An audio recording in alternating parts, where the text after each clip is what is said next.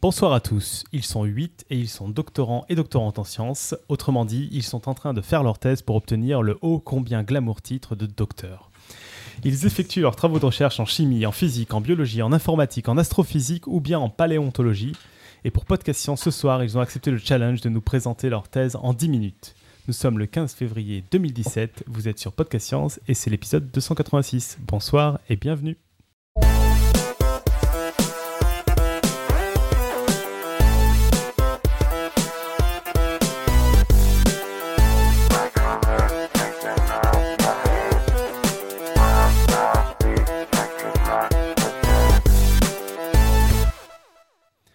Salut à tous. Alors, un tour de table qui va être complexe ce soir. D'abord, non autour, autour de la pas table physique, on a euh, Pascal. Salut Pascal.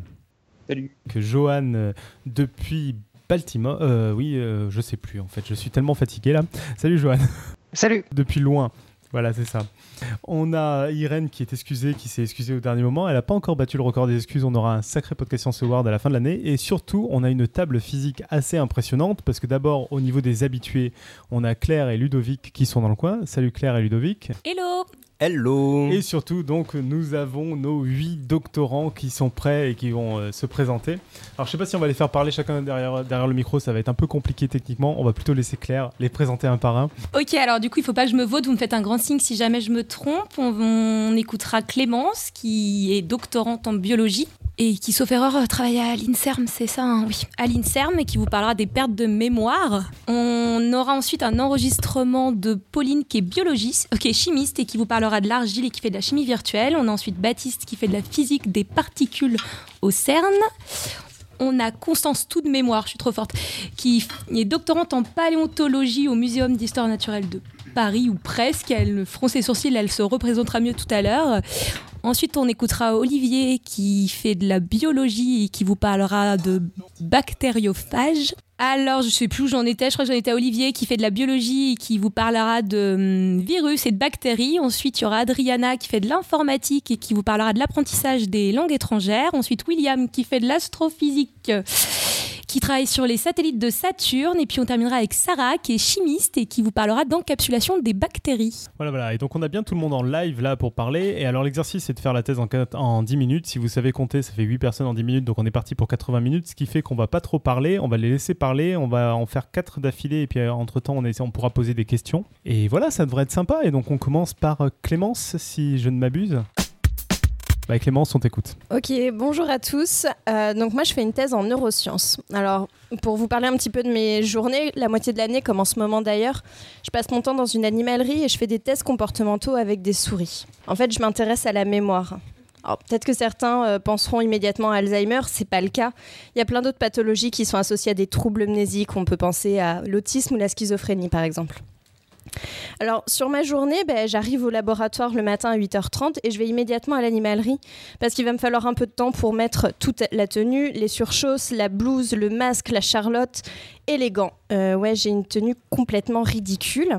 Et euh, en ce moment, ben, je vais faire un test de conditionnement de peur.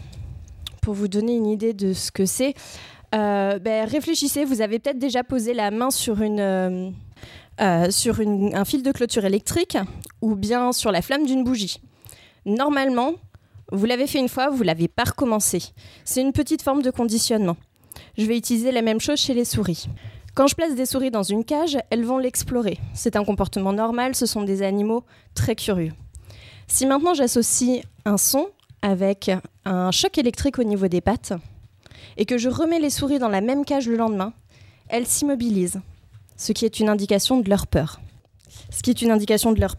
Donc, elles ont associé la boîte comme étant un endroit dangereux, un contexte dangereux pour elles. C'est ce qu'on appelle la mémoire contextuelle.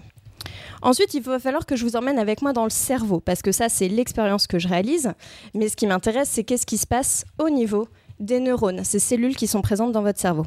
Si on prend un cerveau de souris, et qu'on regarde les structures qui sont présentes, une des structures intéressantes est l'hippocampe. C'est une zone du cerveau qui est nécessaire pour la mémoire, notamment la mémoire contextuelle, celle dont je viens de vous parler, mais aussi la mémoire spatiale, celle qui vous permet de vous orienter dans votre maison. Lorsqu'on continue de zoomer sur un cerveau, on voit donc cet hippocampe, puis on voit les neurones qui sont des cellules euh, du cerveau. Et depuis les années 1950, nous avons même des microscopes si puissants qu'ils nous permettent de voir la synapse, c'est-à-dire le lieu où s'échange l'information entre deux neurones.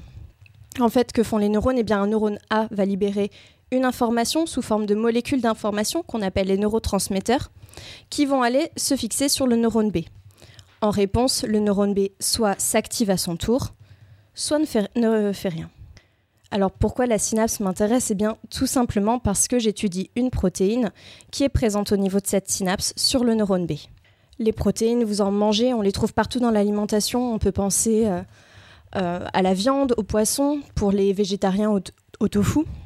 Mais euh, votre corps en fabrique en réalité une multitude qui sont présentes dans chaque cellule de votre corps. Donc, pour comprendre à quoi sert ma protéine d'intérêt qu'on trouve dans les neurones, eh bien on peut la supprimer. C'est ce que le doctorant avant moi a fait dans l'équipe. Il a ensuite réalisé des coupes de cerveau de souris dans lesquelles les neurones peuvent encore fonctionner, et il a placé des électrodes dans le tissu pour activer ces neurones et leur faire libérer les neurotransmetteurs. Alors, vous vous souvenez probablement quand vous avez appris à faire du vélo. Vous êtes tombé un certain nombre de fois avant d'avancer sans les petits trous. C'est normal. En fait, ce que font vos neurones à chaque fois que vous remontez sur ce vélo, c'est qu'ils forment des connexions de plus en plus importantes les uns avec les autres. Ainsi, au fur et à mesure de vos essais, vous remontez sur votre vélo et vous avancez mieux parce que vos neurones peuvent réagir plus vite, plus longtemps, de façon à former une mémoire. Eh bien, on peut observer la même chose avec des tranches de cerveau de souris. Reprenons. Si vous mettez euh, une électrode dans le tissu, vous stimulez de façon brève. Les neurones vont répondre de façon brève et libérer des neurotransmetteurs. Maintenant, si vous stimulez de façon beaucoup plus importante, les neurones vont répondre de façon aussi beaucoup plus importante. Et figurez-vous que mon collègue, eh bien, ce qu'il a trouvé, c'est que tout simplement, si on supprime cette protéine qui m'intéresse, les neurones ne peuvent plus répondre de façon prolongée, même quand la stimulation est forte. C'était donc un nouveau euh, résultat et puis, euh, très intéressant puisque vous apprenez de la même façon. Alors c'est là que moi je suis entrée, euh, que j'ai commencé ma thèse. Euh, la question était est-ce que si l'on supprime cette protéine, on peut avoir des troubles de la mémoire? J'ai donc supprimé la protéine dans l'hippocampe et j'ai réalisé le test de conditionnement de peur. Ce que j'ai montré, c'est que sans la protéine, les souris ont une mémoire contextuelle altérée, c'est-à-dire qu'elles se souviennent moins bien que la boîte était associée à un choc électrique, donc à un événement dangereux pour elle.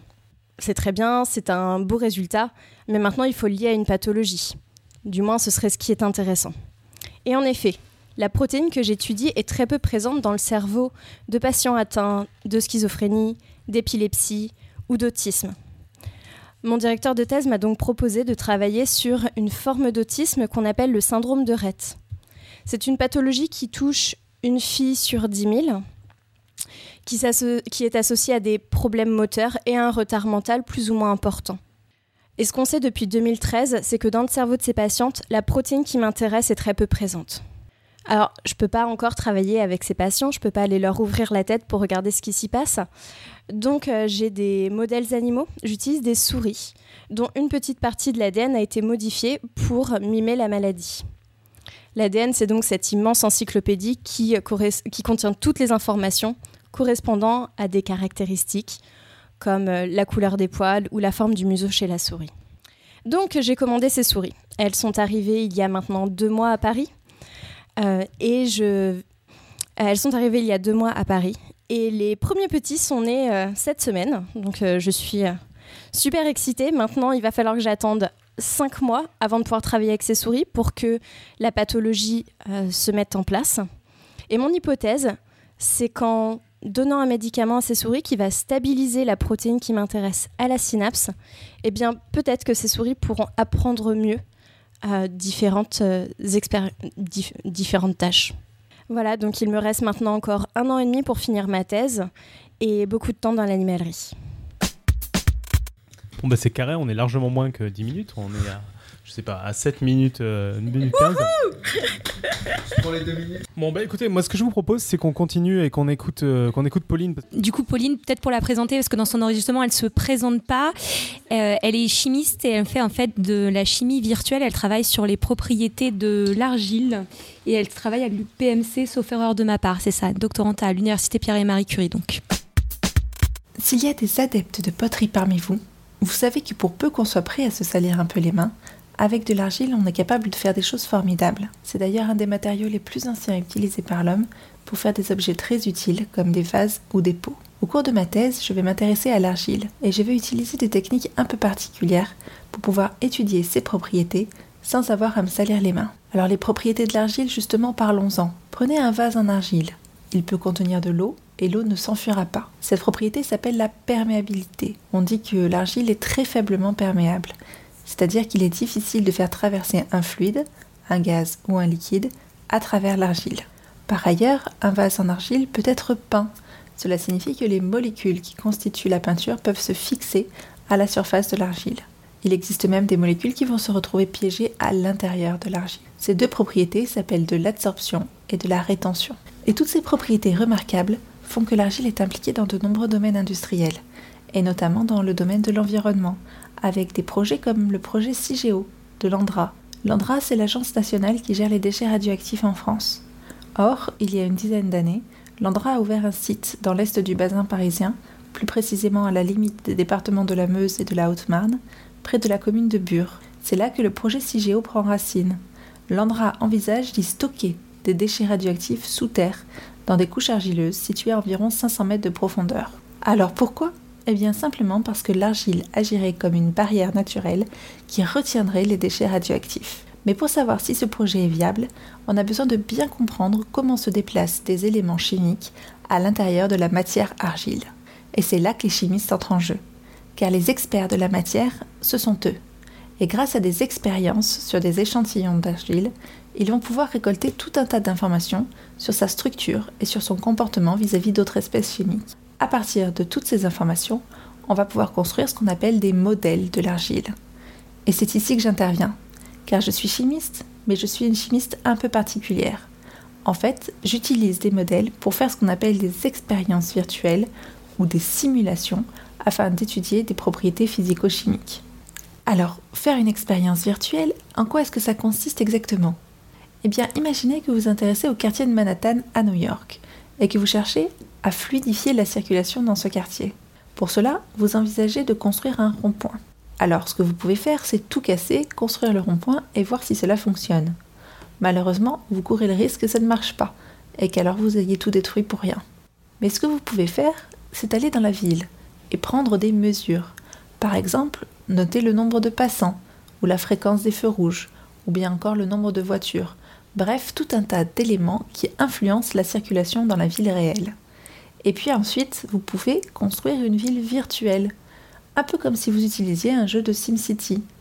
Alors vous pouvez choisir de représenter plus ou moins de détails, mais surtout vous pouvez rajouter ce rond-point dans la ville virtuelle et voir l'influence qu'il a sur la circulation.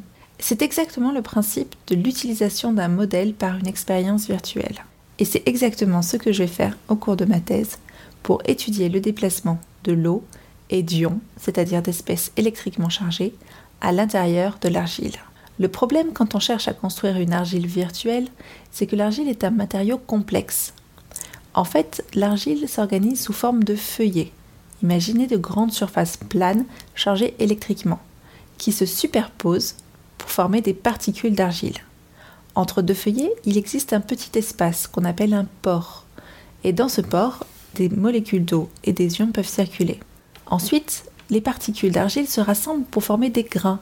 Et entre les particules, il existe également un pore dans lequel pourront circuler l'eau et les ions, mais d'une manière différente. Car ce pore est de taille plus grande et la circulation des éléments chimiques dépend de la taille et de la forme du pore. Imaginez que vous ayez un tube et une bille. Si la bille fait à peu près le diamètre du tube, elle aura plus de difficultés à le traverser que si elle est beaucoup plus petite que le diamètre du tube. Eh bien, c'est la même chose pour les pores de l'argile. Ainsi, si je veux représenter l'intégralité de mon grain d'argile, il va falloir que je prenne en compte à la fois les petits pores et les grands pores. Si je résume un peu la situation, Je peux comparer l'argile à un pays. Prenons par exemple la France. Au cours de ma thèse, je vais étudier le déplacement d'un élément chimique à travers l'argile. C'est un peu comme si j'étudiais le déplacement d'une voiture d'un bout à l'autre de la France. Dans l'argile, il y a des particules qui sont constituées de feuillets, et entre les feuillets, il y a des petits pores. Et entre les particules, il y a des grands pores. Eh bien, en France, il y a des villes dans lesquelles il y a des routes. Sur ces routes, il y a des feux rouges, des ralentisseurs, des ronds-points, des virages, bref, tout un tas d'éléments qui limitent la vitesse. Et entre les villes, il y a des autoroutes qui s'étendent sur des centaines de kilomètres en ligne droite sans aucun élément ralentisseur. Alors, petite route, grande route, petit port, grand port, il semble que la taille joue un rôle très important dans la construction de mon modèle d'argile. Pour comprendre pourquoi, il faut se rappeler que la matière est constituée d'atomes. Or, si je veux représenter exactement la matière, il faut que je représente tous les atomes qui la constituent. Le problème, c'est qu'au cours de l'expérience virtuelle, on donne des instructions à l'ordinateur pour déplacer les atomes du système. Et donc plus il y a d'atomes, plus l'ordinateur a d'instructions à exécuter et donc plus cela va prendre du temps pour finaliser l'expérience virtuelle. Or, si on considère un petit pore, c'est-à-dire deux feuillets avec entre les deux des molécules d'eau et des ions, on arrive très vite à 2000 atomes. Une particule est constituée d'un empilement de 20 feuillets sur des dimensions latérales très grandes, ce qui représente environ 800 000 atomes. Alors si on cherche à représenter un grain d'argile, c'est-à-dire plusieurs particules, on arrive très vite à des millions d'atomes ce qui fait des systèmes beaucoup trop grands pour faire des expériences virtuelles en temps raisonnable. C'est pourquoi on va chercher à développer un nouveau modèle pour représenter l'intégralité du grain d'argile. En fait, cela revient à dire que si l'on considère la France, on ne peut pas voir sur une même carte routière à la fois les détails des autoroutes et les détails des routes au sein des villes. Et je vais chercher à créer un nouveau type de carte qui prenne en compte à la fois ces deux échelles. Notre idée était de représenter les particules comme des blocs d'échelle comparable à celle des gros pores, c'est-à-dire de considérer que l'espèce chimique que l'on suit à travers l'argile traverse les gros pores et les petits pores de manière similaire, mais avec des vitesses différentes. L'argile est alors un assemblage de blocs dans lesquels les calculs peuvent être effectués de manière similaire. Il ne reste alors qu'à établir les vitesses moyennes au sein de chacun des blocs, par exemple en se plaçant à l'échelle du petit pore et en réalisant une simulation où tous les atomes sont représentés. Cela revient en fait à dire que l'on peut remplacer les villes en France par des portions d'autoroutes à vitesse limitée. La France est alors un réseau d'autoroutes en ligne droite avec des vitesses différentes, que l'on soit sur une autoroute ville ou sur une autoroute réelle. Les vitesses sur les autoroutes sont connues. Les vitesses moyennes dans les villes sont calculables en se plaçant à l'échelle de la ville et en suivant le déplacement des voitures dans la ville. Notre expérience virtuelle revient alors à suivre l'espèce chimique à travers ce réseau de blocs ou bien à suivre la voiture à travers ce réseau d'autoroutes.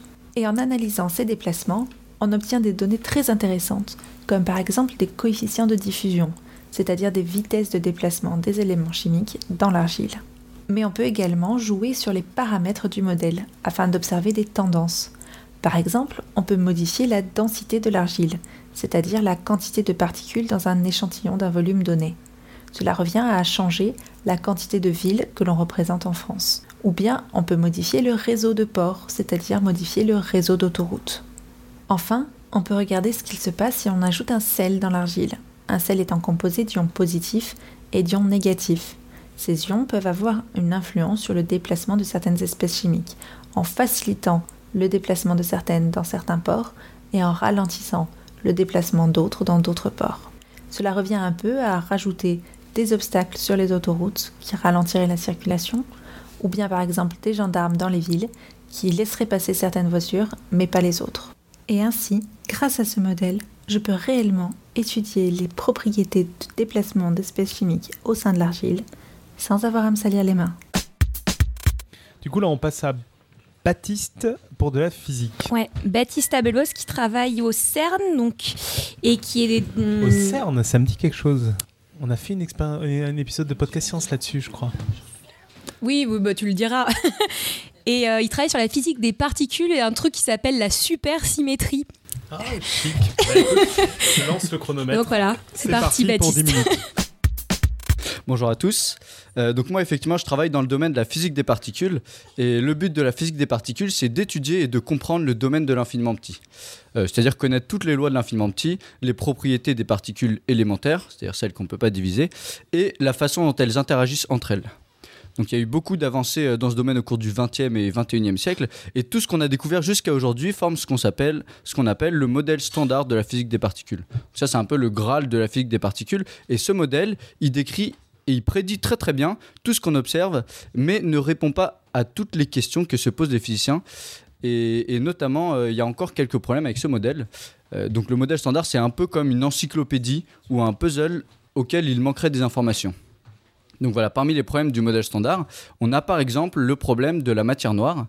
Euh, donc la matière noire, c'est une matière dont on suppose l'existence, qui existerait dans l'univers, et elle, est prédite afin d'expliquer certaines observations dans l'univers, notamment des observations sur la rotation et la masse de certaines galaxies.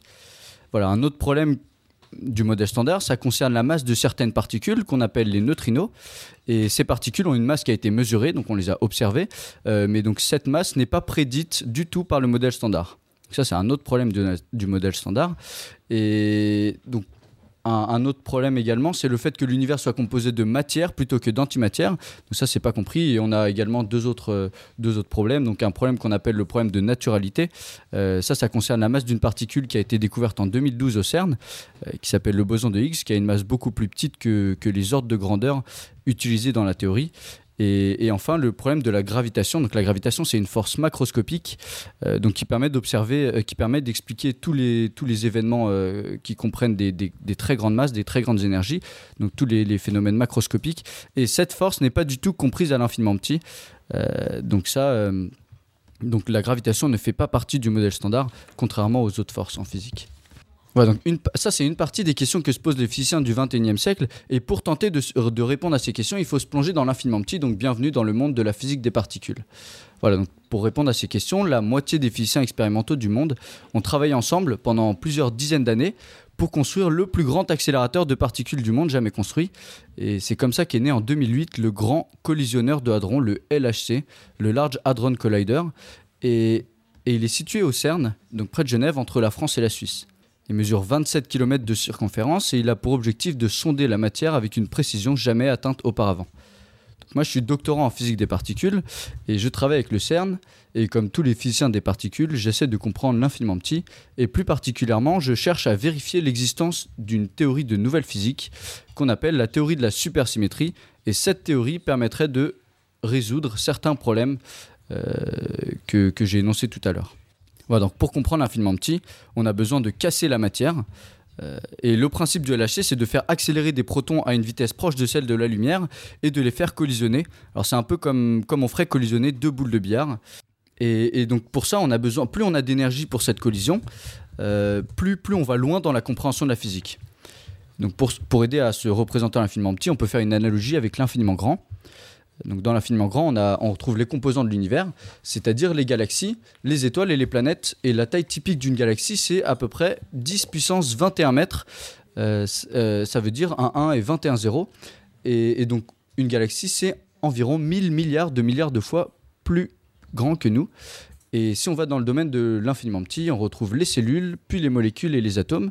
Et on s'est rendu compte que ces atomes étaient eux-mêmes composés d'un noyau et que ce noyau était composé de protons et de neutrons.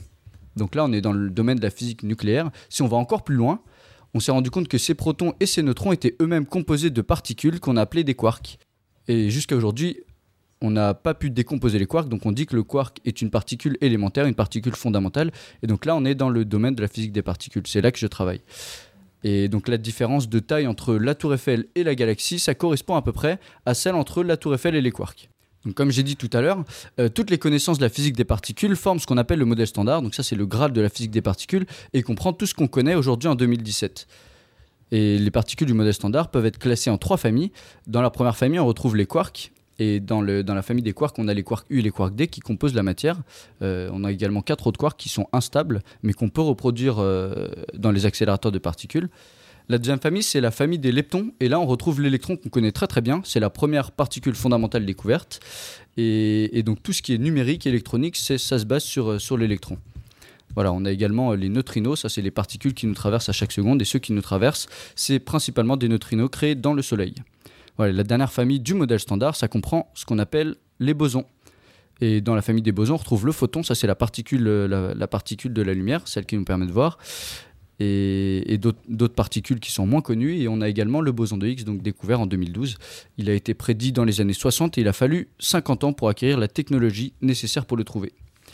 Alors comment on fait pour sonder la matière?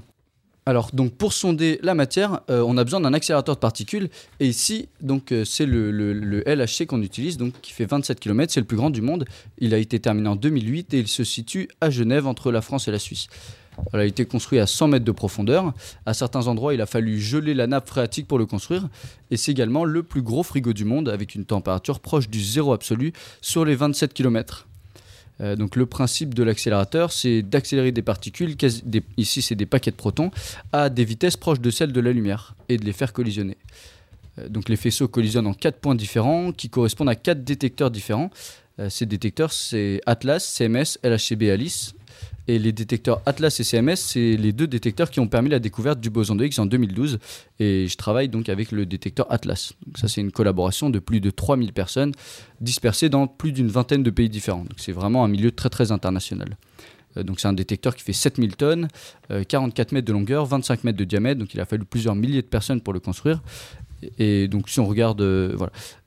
Euh, donc la collision, elle a lieu au centre du détecteur et elle permet de casser les protons et de créer des nouvelles particules. Et ces particules vont être émises dans le détecteur et on va, pouvoir les détecter. Euh, on va détecter presque chacune de ces particules sauf le neutrino Euh, et on va les détecter grâce à des signaux électriques euh, qui vont être euh, enregistrés dans des serveurs. Euh, donc c'est des serveurs du CERN, c'est des serveurs qui sont vraiment énormes et on est capable d'utiliser ces données et de reconstruire tous les événements, c'est-à-dire tout ce qui s'est passé pendant la collision. Et voilà, ces données, on peut les utiliser de chez soi, de- du laboratoire. Voilà, il faut juste, euh, à partir d'Internet et des mots de passe, on peut utiliser ça. Donc si on regarde euh, une image représentant une collision, on voit les traces des particules créées lors de la collision, euh, donc les traces qui, proviennent du centre. Et on, peut voir également, on, on a certains événements qui s'appellent des jets. Ça, c'est des. Donc j'ai beaucoup travaillé avec les jets pendant, pendant, pendant ma thèse, et ils sont créés par les, des particules qui s'appellent les quarks et les gluons, et qui sont éjectés lors de la collision. Et avant de toucher le détecteur, donc les quarks et les gluons vont créer autour d'eux un très très grand nombre de particules, de paires de particules antiparticules à partir du vide. Et finalement, au lieu de mesurer une seule particule dans le détecteur, on va en voir des dizaines. Et donc en fait, un jet, c'est un peu comme, euh, comme plein de boules de billard qui partent dans une direction. Et, et donc c'est beaucoup plus difficile de mesurer des dizaines de particules qui interagissent au même endroit qu'une seule. Et donc pendant ma thèse, j'ai développé une méthode, euh, un programme informatique pour mesurer précisément l'énergie des jets. Donc les premiers résultats ont été obtenus l'année dernière et sont utilisés par tous les membres de la collaboration qui utilisent les jets. Donc pour ça, donc j'ai fait des simulations numériques avec des machines qui peuvent faire un très très grand nombre de calculs en même temps et on utilise les données enregistrées par le détecteur qu'on va, qu'on va, comparer à des modèles. Et donc le, voilà, le temps pour écrire le code, c'est à peu près un an et il faut le mettre à jour régulièrement et en utilisant euh, les, les- les- les données régulièrement pour, euh, euh, voilà, pour, pour, mettre à jour, euh, pour mettre à jour à chaque fois ces corrections. Alors voilà, c'est quoi la supersymétrie? La supersymétrie, c'est une théorie mathématique qui permet d'unifier et de relier les deux premières familles de modèles standards, euh, qu'on peut appeler les fermions, avec la troisième qu'on appelle les bosons. Ce lien mathématique, ça peut être représenté par un miroir en physique, et, donc en, postulant l'existence de la, de supersymétrie, on prédit également l'existence de nouvelles particules, et c'est ces particules qu'on recherche dans, dans les données. Voilà, donc si, on regarde un diagramme de, collision, qu'on appelle un diagramme de Feynman, on pourrait voir euh, donc deux protons qui interagissent entre eux, qui forment euh, deux particules supersymétriques, et ces particules supersymétriques vont se désintégrer euh, avant de toucher le détecteur, et nous, on, on peut mesurer avec le détecteur tous les produits issus de cette désintégration. Donc ça, c'est notre signal, et tous les événements du modèle standard qui imitent ce signal, c'est du bruit de fond, et donc ça, c'est ce qu'on essaye d'éviter. Donc un, des, un de mes projets dans ma thèse, ça a été de de prédire euh, la quantité de bruit de fond qu'on a dans, nos- dans nos données et d'appliquer des sélections, des, critères dans les données de manière à rejeter le plus possible de, signal. Voilà, donc euh, dans mon équipe euh, sur la recherche de la supersymétrie, on est un peu plus, on est une trentaine à peu près pour, pour le, type de signal que je recherche. Et cette équipe, elle est incluse dans une autre équipe. donc là, on est plus de 200 à travailler sur la supersymétrie en général. Euh, et donc tout ça, c'est inclus dans l'équipe d'Atlas, donc qui comprend une, euh, environ 3000, 3000 personnes. Donc ce travail, c'est beaucoup de simulation, de programmation, beaucoup de communication, des meetings, des déplacements au CERN. Et c'est un milieu très ouvert, très international, très dynamique, mais également avec beaucoup, beaucoup de travail. Voilà, donc là, au cours des 10 minutes, je vous ai présenté mon domaine de recherche, donc la physique des particules, et qui est le domaine de la physique qui étudie l'infiniment petit. Donc on est aujourd'hui capable de, sonder la matière à des énergies jamais atteintes avec le CERN, euh, le, LHC et le détecteur Atlas. Donc 2016 a été la meilleure année pour la collecte de données, donc plus que toutes les autres euh, années réunies depuis 2008. Et j'ai travaillé sur une partie technique, donc la mesure euh, de l'énergie des jets, et une partie sur la, la recherche de la supersymétrie. Je vous remercie pour votre attention. Bah super, merci. Et qu'est-ce que tu fous là alors? T'es pas, pas censé être à Genève là? Ah, En fait, euh, euh, on peut utiliser les données un peu n'importe où. Euh, donc on va régulièrement au CERN, mais en fait moi je travaille dans le laboratoire, donc c'est un laboratoire de Paris Sud, laboratoire de l'accélérateur linéaire. Et pour faire une magnifique transition avec les gens qui on se demande pourquoi ils sont là, on a Constance maintenant qui va nous parler de paléontologie à Paris du coup. Enfin à Paris, c'est vite dit mais Ouais, enfin Ivry-sur-Seine, donc il y a une station de métro de Paris, mais il n'a pas supporté le trajet en vélo, euh, Nico Tup. Alors Constance, juste pour corriger tout à l'heure, euh, elle travaille sur les périssodactyles. Tout à l'heure, j'ai dit qu'elle était doctorante au Muséum d'histoire naturelle de Paris. Alors en fait, elle est rattachée à l'UPMC, mais elle travaille effectivement sur le site du muséum. Et elle va du coup vous parler des périssodactyles. UPMC, c'est Université Pierre et Marie Curie, pour ceux qui ne connaissent pas les acronymes. Donc bonsoir. Donc effectivement, je suis doctorante en paléontologie et euh, j'étudie ce qu'on appelle des fossiles. Alors pour rappel, les fossiles, ce sont des traces euh, laissées par des êtres vivants ou des restes d'êtres vivants qui se sont minéralisés, qui se sont transformés en pierre. Alors souvent, euh, on pense aux paléontologues comme les gens étudiant les dinosaures, Jurassic Park et compagnie. en réalité, c'est vrai seulement pour une très petite partie des paléontologues. Moi, par exemple, j'étudie pas du tout les dinosaures, hein. j'étudie un groupe d'animaux qu'on appelle les périssodactyles. Alors, les périssodactyles, ce sont des mammifères. Périssodactyles, ça veut dire doigts impairs. Donc, effectivement, ils ont un nombre de doigts impairs aux pattes. Ce sont des mammifères ongulés avec des sabots. Et les périssodactyles que l'on connaît aujourd'hui sont notamment les chevaux, les rhinocéros et les tapirs. Alors, par le passé, il existait beaucoup d'autres groupes de périssodactyles qui n'existent plus aujourd'hui, qui n'ont pas laissé de descendants, comme par exemple les paléothères, les calicotères ou encore les brontothères. Alors, pour ceux qui sont familiers avec les dessins animés de l'âge de glace, on observe, euh, on peut voir des paléothères, notamment dans le numéro 2, ces petits animaux qui ressemblent un peu à des cochons roses avec euh, des petites trompes. Donc, ce ne sont pas du tout des cochons, ce sont des périssodactyles.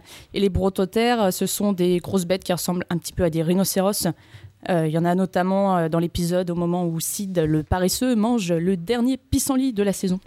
Alors, parmi les périssodactyles, on a eu toutes les tailles d'animaux. On a notamment eu le plus gros mammifère terrestre de tous les temps, qui s'appelait le Paraceratherium. Donc là, vous pouvez imaginer euh, une girafe qui aurait voulu se déguiser en rhinocéros, mais sans les cornes. Et on a eu aussi des animaux vraiment très petits. Moi, ceux que j'étudie sont très petits et ils font à peine la taille d'un gros chat. Alors tous ces animaux, ils ne se ressemblent pas. C'est vrai que si vous comparez un cheval et un rhinocéros, c'est assez difficile de trouver un point commun entre les deux. Alors au départ, on les a appelés périssodactyles parce qu'ils avaient un nombre de doigts impairs, mais on s'est vite rendu compte que euh, ça marchait pas à chaque fois le nombre de doigts impairs. Et euh, on a observé que la vraie caractéristique des périssodactyles, c'est euh, d'avoir un os de la cheville qui s'appelle l'astragale, que tous les mammifères possèdent, mais qui a une forme très particulière chez les périssodactyles. Euh, c'est la forme en fait euh, d'une facette articulaire, la facette qui va s'articuler avec le reste de la cheville, qui a une forme un peu bizarre, euh, qui ressemble à ce qu'on pourrait appeler, enfin, on peut dire que ça ressemble à la selle d'un cheval. Alors c'est une forme un peu bizarre, celle de cheval périssodactyle, coïncidence ou complot, je ne sais pas encore. Donc les astragales sont ce qui permet de reconnaître un, un périssodactyle avec certitude. Alors les astragales c'est bien, mais moi ce que j'étudie pour ma thèse, ce sont les dents. Alors pourquoi étudier les dents? Bah, Tout simplement parce que je fais avec euh, les fossiles dont je dispose. Et pourquoi les dents? Eh bien tout simplement parce que euh, ce sont les seuls fossiles que l'on a retrouvés des périssodactyles dans les gisements que j'étudie, ou quasiment les seuls fossiles. Alors pourquoi on a retrouvé que des dents? Bah, Tout simplement parce que les dents, elles sont recouvertes d'émail. Et l'émail, euh, ça va rendre les dents beaucoup plus résistantes à la, dégradation que le reste des os. Donc, euh, dans les sites que j'étudie, les dents se sont conservées, elles se sont fossilisées, alors que le reste du squelette s'est détruit et n'a pas été fossilisé. Alors comment savoir que ces dents, que je vais retrouver, euh, qu'on retrouve isolées, qui sont toutes seules, appartiennent effectivement à des périssodactyles bah, Tout simplement parce qu'on a découvert, euh, notamment en Amérique, des squelettes complets de périssodactyles. Donc on les a bien identifiés de par leur astragale, caractéristique des périssodactyles, et on a pu donc euh, identifier les dents. Alors on sait euh, depuis longtemps que les dents de mammifères sont très caractéristiques, et grâce à ces squelettes complets, on a pu identifier très clairement à quoi ressemblaient les dents des tout premiers périssodactyles. Alors c'est ce qui me permet aujourd'hui de savoir avec certitude, quand je retrouve une dent isolée dans les collections du Muséum national d'histoire naturelle, qu'il s'agit bien de la dent d'un périssodactyle et non pas d'un autre animal. Alors pourquoi étudier ces dents? Mon travail en fait va, euh, consister à répondre à euh, des problématiques qui concernent l'apparition des périssodactyles. Alors les périssodactyles que j'étudie euh, sont âgés d'environ 55 millions d'années. C'est à ce moment-là que les périssodactyles vont apparaître. Et pour vous donner euh, une idée de l'époque, on est environ 10 millions d'années après la disparition des dinosaures et environ 55 millions d'années avant l'apparition de l'être humain. Alors on sait qu'il y a 55 millions d'années, les périssodactyles apparaissent euh, quelque part dans l'hémisphère nord et vont rapidement se répandre entre l'Asie, l'Europe et l'Amérique du Nord. Alors on ne sait pas exactement à quel endroit ils sont apparus dans l'hémisphère nord, mais on suppose que, pour l'instant, l'hypothèse la plus en vogue est une apparition en Asie.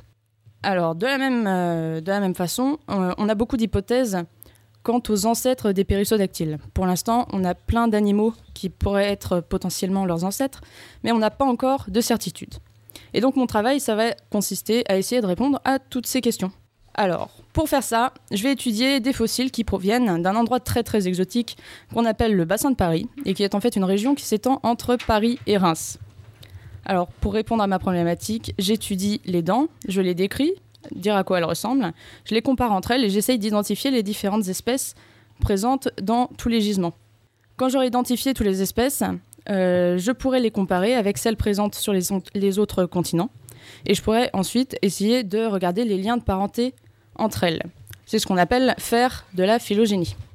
Alors pour faire simple, la phylogénie, on va regarder euh, les caractères qui sont communs entre les espèces et on va construire ce qu'on appelle un arbre phylogénétique.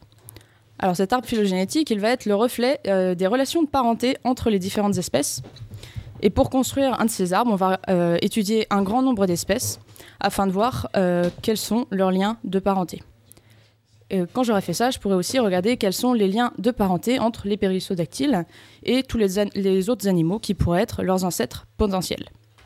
Quand je connaîtrai les relations de parenté de tout le monde, j'aurai fait un gros arbre généalogique euh, que je saurai qui est cousin avec qui. Je pourrai ensuite essayer de retrouver les différents chemins de migration euh, qu'ont suivi les périssodactyles au début de leur évolution et ainsi peut-être retrouver leur point d'origine.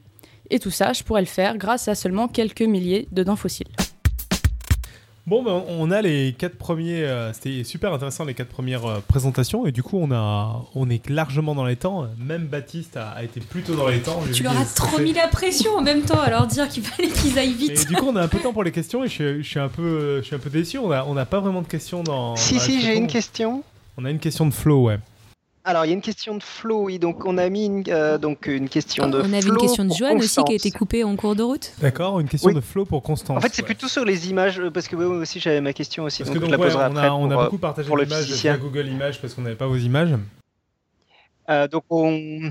Donc il y a des images que j'ai donc j'ai partagées là, donc sur Constance et donc il y a une image de. Est-ce que tu peux nous la décrire un peu plus d'ailleurs parce que donc c'est la, la planisphère, c'est la dernière que j'ai envoyée. le planisphère? Donc c'est une image du planisphère à une époque sans doute plus vieille ou euh, voilà, c'est à quelle époque exactement Donc ça c'est un planisphère euh, de l'Éocène inférieur, donc c'est la période euh, pendant laquelle vont apparaître les périssodactyles. Donc c'est ce à quoi ressemblait la Terre il y a 55 millions d'années à peu près. D'accord. Et la question c'est il faisait plus chaud pour avoir des océans aussi hauts, une demande Flo. Alors effectivement alors c'est ce qu'on appelle la transition entre le Paléocène et l'Éocène. On va avoir un changement de période. Euh, et on a défini ce changement de période sur la base d'un réchauffement climatique très important. Donc, ce qui explique euh, le niveau des eaux plus haut. Et puis, euh, on pense que c'est à cause de ce, ce réchauffement qu'est liée l'apparition de différents groupes de mammifères, comme par exemple les périssodactyles, mais aussi d'autres groupes, comme celui des artiodactyles, qui comprend aujourd'hui les vaches, les cerfs, les hippopotames et les girafes, ou encore le groupe des primates. Euh, du coup, euh, tant qu'on a un tout petit peu de temps, je vous propose qu'on fasse deux questions hyper bateau, mais, euh, mais comme c'est Claire qui a organisé et que moi je suis pas au courant, ça va être des questions qui vont m'intéresser. Les questions bateau sont pourquoi avoir choisi ce domaine scientifique pour faire cette thèse, c'est-à-dire pourquoi de la paléo et pas, je sais pas, de la biologie évolutive ou j'en sais rien, sans aller jusqu'à dire pourquoi pas de la physique théorique. dans ton cas, oui, parce qu'après ça, pourrait ça va être pareil pour les autres. Et euh, pourquoi participer à, ce truc de ma thèse en, 10 minutes? Du coup, pourquoi tu vous êtes intéressé? Je, je, je, te, pas que je te vous vois, Constance, hein, c'est que je vais poser la même question aux autres. Si t'es courte en tout cas, parce que si t'es longue, euh, tant pis, euh, mais on aura que on toi. court. du coup, pour, pourquoi avoir choisi la paléontologie? Bah, En fait, quand j'étais petite, je voulais étudier les dinosaures comme euh, un paquet de gamins. Euh, donc j'ai fait, voilà, j'ai fait tout ce que j'ai pu et euh, bah non, je n'étudie pas les dinosaures, mais il y a quand même plein d'autres animaux qui sont vraiment intéressants. et puis je fais ce que j'aime, c'est-à-dire de l'anatomie comparée. Donc finalement, que ce soit des dinosaures ou que ce soit autre chose, je suis contente quand même. Et la question du mathématicien un peu débile, c'est quoi qui différencie la paléo, de, de l'étude de n'importe quel autre type d'animal J'ai l'impression qu'on appelle plutôt de la biologie, quoi, non? Bah, en fait, la paléontologie, ça va concerner euh, les fossiles, du coup, les animaux qui ont vécu, enfin les animaux ou les plantes, euh, ou tous les, tous les êtres vivants voilà, qui ont existé par le passé. Tu parlais, euh, tu parlais dans ton sujet d'animaux qui existaient encore, mais c'était pour. Voilà, c'est pour, voilà, pour comprendre les, les, les périssodactyles d'aujourd'hui, donc les chevaux, les tapirs et les rhinocéros. après, certains paléontologues peuvent les étudier quand même, mais dans un but plus comparatif, pas vraiment d'études approfondies sur ces animaux actuels, mais pour comparer avec les fossiles qu'ils possèdent et donc la deuxième question chiante, c'est pourquoi ma thèse en 10 minutes? Alors pourquoi ma thèse en 10 minutes? Eh ben parce que déjà j'aime bien la vulgarisation et puis je me suis dit que c'était quand même un peu un challenge de parler de son sujet de thèse en 10 minutes. Et puis le fait d'avoir un, retour des gens, ça peut, euh, enfin ça peut soulever des questions qu'on s'était pas vraiment posées parce qu'on a un peu la tête dans le guidon euh, dans notre travail. Donc ça permet d'avoir un, spectre de, questions euh, plus large. je me demandais quel genre de critères tu regardais sur les dents?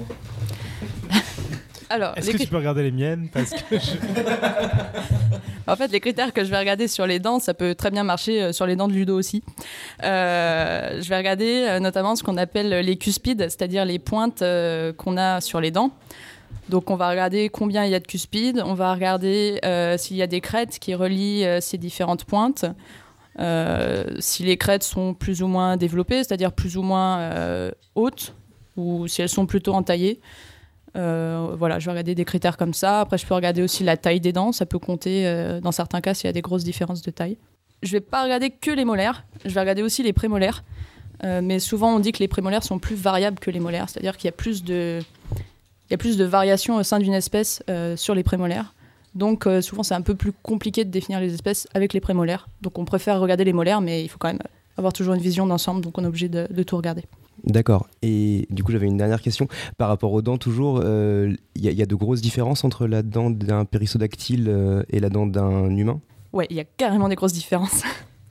en fait, euh, on, peut vraiment, si on me donne une dent, je peux vraiment dire à quel groupe de mammifères elle appartient. Donc, s'il s'agit d'un primate, s'il s'agit plutôt d'une vache ou plutôt d'un cheval, pour, pour ce qui est actuel. Notamment, nous, on a des dents qu'on appelle plutôt bunodonte, c'est-à-dire qu'il y a beaucoup de, pointes. Euh, elles sont faites pour broyer la nourriture. Alors par exemple, sur les, chez les périssodactyles, on va avoir des crêtes plus développées parce qu'elles ont une nourriture euh, faite de plantes. Donc ça va mieux les aider, euh, par exemple, à cisailler la nourriture. D'accord, donc non seulement il y a de grosses différences entre les dents des mammifères et les dents des autres animaux, et en plus de ça, dans les mammifères, dans les groupes de mammifères, il y a encore des grosses différences qui se dessinent. Exactement. Mais malgré ces grosses différences, tu arrives quand même à savoir que c'est des, que des mammifères et pas les autres animaux. Ouais, ça, savoir que c'est des mammifères et pas autre chose, c'est assez facile. Parce que les mammifères ont quand même des dents très caractéristiques et si on prend autre chose, par exemple un reptile euh, ou un poisson, on va avoir euh, des dents qui sont euh, juste pointues en général. D'accord. Hein, pour simplifier. Tu nous as dit que les périssodactyles, c'est des animaux qui avaient un nombre de doigts impair? Oui. Donc du coup, on est des périssodactyles? Alors non, justement, euh, le nombre de doigts impairs, c'est un des critères qu'on a défini au départ. Mais donc, euh, c'est le doigt impair et notamment le fait d'être ongulé, donc avec des sabots. Euh, mais mais c'est voilà, on n'a on pas trop de sabots aujourd'hui, mais mais c'est des critères.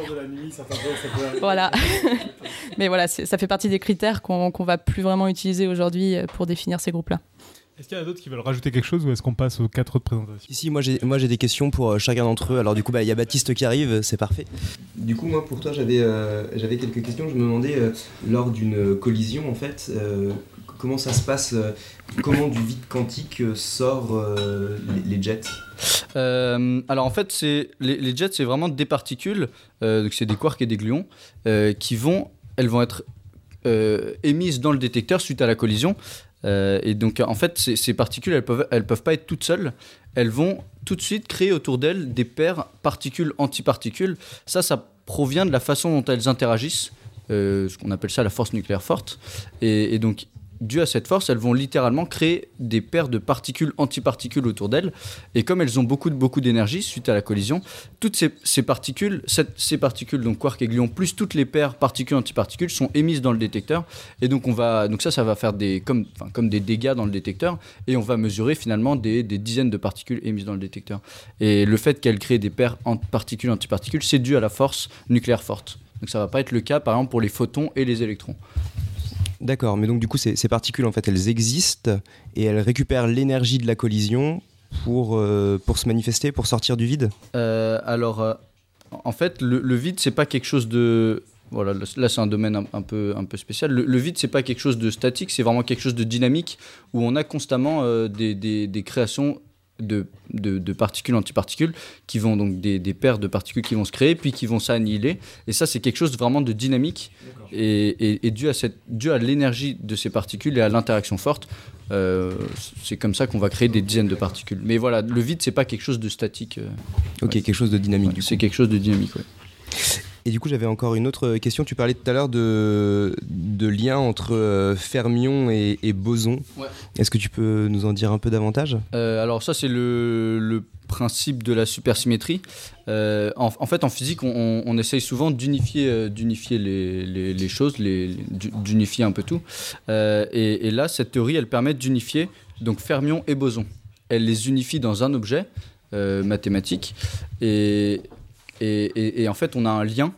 Euh, on a un lien entre fermion, c'est- entre fermion et boson, c'est-à-dire que pour c'est ce que prédit la théorie. Donc, pour chaque fermion du modèle standard, il existerait un boson supersymétrique, et pour chaque boson du modèle standard, il existerait un fermion supersymétrique. Et donc, et, et donc, c'est ces particules supersymétriques qu'on est en train de rechercher. D'accord. Et, et du coup, avec les, énergies euh, au CERN, c'est suffisant Euh, alors, c'est pas suffisant. Alors, pour le moment, on n'a pas trouvé la supersymétrie. Euh, le principe, la difficulté de cette, de cette théorie, c'est qu'il y a plein plein de paramètres libres.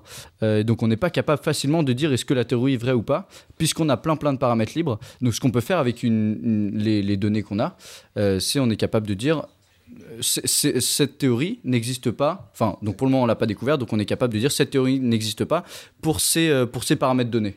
Et, et si on et si on veut aller voir plus loin, donc on ne peut pas rejeter totalement la théorie, si on veut aller voir plus loin, il faudrait des énergies supplémentaires. Ça, ça permettrait de tester des nouveaux modèles qu'on n'a jamais testés jusqu'à présent. D'accord. Donc du coup, un futur accélérateur de particules. Du coup, ça pourrait par exemple être un futur accélérateur de particules. Euh, ça, c'est une question euh, effectivement qui va, qui va se poser, mais c'est plutôt politique à ce niveau-là parce que ça coûterait beaucoup d'argent. Et euh, donc voilà, ça c'est une question, mais ça pourrait être euh, donc un futur euh, accélérateur de Et particules. tu as une idée dans, dans combien de temps à peu près? Euh, Ou c'est trop vague? non, alors, y a, y a- sur quel- le programme du CERN est bouclé sur les quelques prochaines années. Ce, ce serait de l'ordre de entre 5 ou 10 ans. Euh, donc là, le, le programme est déjà bouclé. Euh, si on veut construire un nouvel accélérateur de particules, ça va prendre. bon, il est question par exemple d'en faire un de 100 km. Ça, ça prendrait vraiment longtemps. Donc là, ce serait de l'ordre de 2050. Il faudrait, voilà, il faudrait préparer ça, et ça, ce serait à nouveau des dizaines et des dizaines d'années de préparation, euh, des investissements euh, très très conséquents. Et, euh, et donc c'est quelque chose pas sur du court terme, effectivement. J'avais juste une question pour Clémence. Du coup, euh, moi je, me- demandais euh, par rapport euh, aux, protéines, tu, disais tout à l'heure que tu, réussissais à, à supprimer les protéines de l'hippocampe. Comment tu arrives spécifiquement à supprimer la protéine qui est dans les synapses de l'hippocampe et pas à côté? Parce que je vais utiliser des virus. La propriété des virus, c'est d'infecter une cellule et d'utiliser cette cellule pour fabriquer normalement de nouveaux virus. Donc là, moi, j'utilise des virus, bien sûr, qui ne vont pas avoir cette propriété de se reproduire, mais des virus qui vont me permettre de mettre leur ADN dans une cellule et de forcer cette cellule à faire ce que, euh, j'ai envie, donc ici à supprimer euh, ma protéine d'intérêt. Et ensuite, j'injecte ce virus spécifiquement dans l'hippocampe des souris. Donc je fais une chirurgie, les souris sont endormies pendant toute la procédure. Et euh, l'hippocampe, c'est une structure qui est très définie, donc c'est très facile euh, de supprimer la protéine uniquement dans cette structure et pas ailleurs. D'accord. Du coup, tu vas avec euh, une micro-aiguille en fait pour. Ouais, c'est ça. Du coup, tu, tu parlais aussi de la protéine chez l'homme. Comment tu fais pour savoir si elle est chez l'homme ou pas? Tu séquences le génome? Euh, non, parce que euh, séquencer le génome, ça nous dirait juste s'il y a une mutation ou pas, et là, c'est pas ce qui nous intéresse. Euh, donc chez l'homme, on a découvert que la protéine était très peu présente de deux façons. La première, euh, grâce à des analyses du liquide céphalorachidien de ces patients, donc du, un liquide qu'on trouve dans le cerveau qui a pu être extrait euh, probablement lors d'une chirurgie. Et la deuxième euh, Et donc, du coup, c'est la, protéine que tu trouves à l'intérieur ou c'est Ouais, des traces on trouve, la on protéine. trouve- on trouve la protéine et on a pu montrer que dans le liquide céphalorachidien des patients atteints de syndrome de Rett, il y avait moins de la protéine qui m'intéresse que chez des patients euh, normaux, on va dire, sains. Euh, et la deuxième chose, c'est qu'on a des, un type de cellules qu'on appelle des cellules pluripotentes induites, donc des cellules qu'on ramène à un état de cellules souches qui pourraient donc être- donner n'importe quel type cellulaire du corps. Et on sait que chez les cellules pluripotentes de euh, ces patients RET, on trouve moins de ma protéine que chez euh, les cellules d'un patient euh, sain. D'accord, ok. Donc, euh, la suite, c'est Olivier. Olivier, est-ce que tu es avec nous? Oui, je suis là. Donc Olivier Chitocat qui bosse à l'Institut Pasteur et qui travaille sur les virus de bactéries pour guérir à la place des antibiotiques et qui travaille entre autres sur la leptospirose. Olivier, c'est à toi. Les antibiotiques, c'est pas automatique. Vous avez probablement déjà entendu cette phrase. Cette campagne de pub visant à réduire l'usage des antibiotiques a été lancée en 2002 pour limiter un problème majeur de la médecine actuelle, la résistance aux antibiotiques. La résistance aux antibiotiques est le fait que les bactéries de notre environnement, dont celles qui nous rendent malades, se sont adaptées aux antibiotiques que nous utilisons régulièrement. Mais comment est-ce possible? Admettons que des bactéries vous attaquent. Lorsque l'on est malade, c'est que notre système immunitaire est insuffisant pour nous défendre contre ces agresseurs. Souvent, dans ce cas, le médecin prescrit un antibiotique. En effet, les antibiotiques sont généralement très efficaces contre les bactéries et les affaiblissent, ce qui permet à vos défenses naturelles de reprendre le dessus, et vous guérissez. Le problème, c'est que les antibiotiques sont incapables d'évoluer. Une fois produits, leur composition ne change pas. Les bactéries, elles, sont vivantes, et au fil du temps, comme les animaux, évoluent selon le principe de la sélection naturelle. Au fil des générations, les bactéries les plus faibles meurent, mais la population globale s'adapte à l'environnement en sélectionnant les bactéries les plus résistantes, qui se multiplient. Et comme les antibiotiques font partie de leur environnement, les populations bactériennes deviennent peu à peu de plus en plus résistantes aux antibiotiques. Ce qui fait qu'aujourd'hui, nous pouvons être contaminés par des bactéries plus résistantes, et dans ce cas-là, si on utilise le même antibiotique, c'est inefficace. Il vous faut donc trouver une autre solution pour ne pas perdre le combat. Mais vous avez probablement d'autres tours dans votre sac. Alors, que pouvons-nous utiliser d'autre? Moi, je vous propose les virus. Non, attendez, pas tous. Bien sûr, le premier réflexe est de penser que les virus nous rendent malades. Mais il existe une grande diversité de virus. Certains attaquent les humains, comme les virus de la grippe, du sida ou même Ebola, c'est vrai. Mais d'autres virus attaquent les bactéries pour pouvoir se reproduire et proliférer. Et ils sont très différents. Morphologiquement, ils ressemblent un peu au module lunaire qui a permis aux Américains de se poser sur la Lune. Vous en avez une vue d'artiste sur le podcast. Et pour les différencier des autres virus, on les appelle bactériophages. Les virus mangeurs de bactéries, entre guillemets. Ces bactériophages, ou phages pour faire plus court, sont 50 fois plus petits que des bactéries. Les phages, comme les antibiotiques, peuvent attaquer les bactéries. D'accord, mais vous me direz, ces bactéries évolueront aussi pour se défendre. C'est vrai. Seulement les phages sont également capables d'évoluer et de surmonter les résistances des bactéries, contrairement aux antibiotiques. Ça fait un siècle que les phages sont utilisés, selon ce principe, pour soigner des patients atteints de maladies bactériennes. C'est le pasteurien Félix Derel qui en a eu l'idée en 1917. et il s'en est servi notamment pour soigner la dysenterie. Cette méthode s'appelle la phagothérapie et est toujours utilisée dans les pays d'Europe de l'Est. Cependant, pour chaque bactérie, il faut trouver le bactériophage correspondant. Et on ne connaît toujours pas les virus de toutes les bactéries. C'est le cas notamment de la bactérie avec laquelle je travaille, Leptospira. Leptospira est une bactérie en forme de tire-bouchon qui vit dans les rats et les os souillés par les rats. Elle peut contaminer les humains et les animaux et cause une maladie appelée la leptospirose. Cette maladie est dangereuse, provoque des hémorragies pulmonaires potentiellement mortelles. Pour le moment, on soigne la leptospirose avec des antibiotiques. Mais mon laboratoire voudrait trouver une alternative, et nous proposons la phagothérapie. Le problème, c'est qu'on ne connaît pas encore les phages capables d'infecter cette bactérie-là. La première étape est donc de les identifier. Et c'est mon travail de thèse. Je suis chasseur de bactériophages. Alors nous savons quand même quoi et où chercher. Ce sont des phages, ils attaquent Leptospira, et leur environnement est probablement le même que la bactérie, c'est-à-dire dans des eaux souillées, contaminées par Leptospira.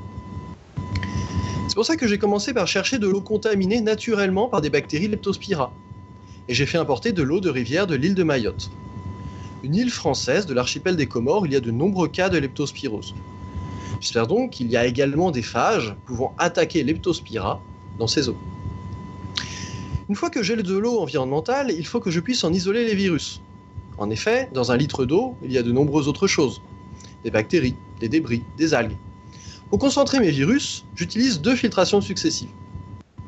La première est une filtration à faible maillage, qui retient toutes les bactéries, les algues, les petits débris qui mesurent quelques microns, c'est-à-dire 0,000001 mètres. Les virus passent, ils sont plus petits que le micron. Je fais ensuite une seconde filtration très fine qui laisse passer l'essentiel de l'eau et les molécules de polluants, mais pas les virus, qui sont trop gros. Et je récupère donc un liquide entre ces deux filtres qui contient uniquement des objets concentrés de la taille de virus. Alors concentré car une grande partie de l'eau a passé le second filtre. À ce moment-là, j'ai un concentré de virus, mais dans l'eau environnementale, j'ai statistiquement de nombreux virus différents. Virus qui attaquent les humains, des virus qui attaquent les plantes, et des virus qui attaquent d'autres bactéries. Pour isoler spécifiquement les virus bactériophages qui attaquent Leptospira, je vais mettre ce concentré dans une culture de bactéries Leptospira. Alors pourquoi? Nous cherchons des bactériophages capables de détruire ces bactéries. Nous allons donc leur donner leurs bactéries pour qu'elles puissent s'en nourrir. Alors nourrir entre guillemets.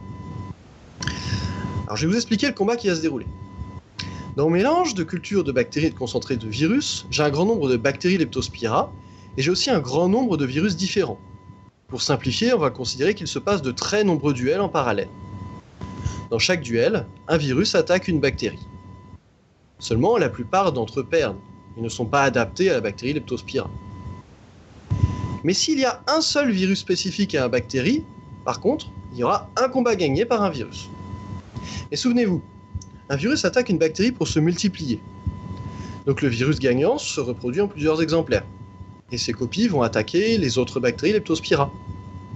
Et il se produit une réaction en chaîne. Le bactériophage spécifique à Leptospira se multiplie de plus en plus en combattant sa bactérie.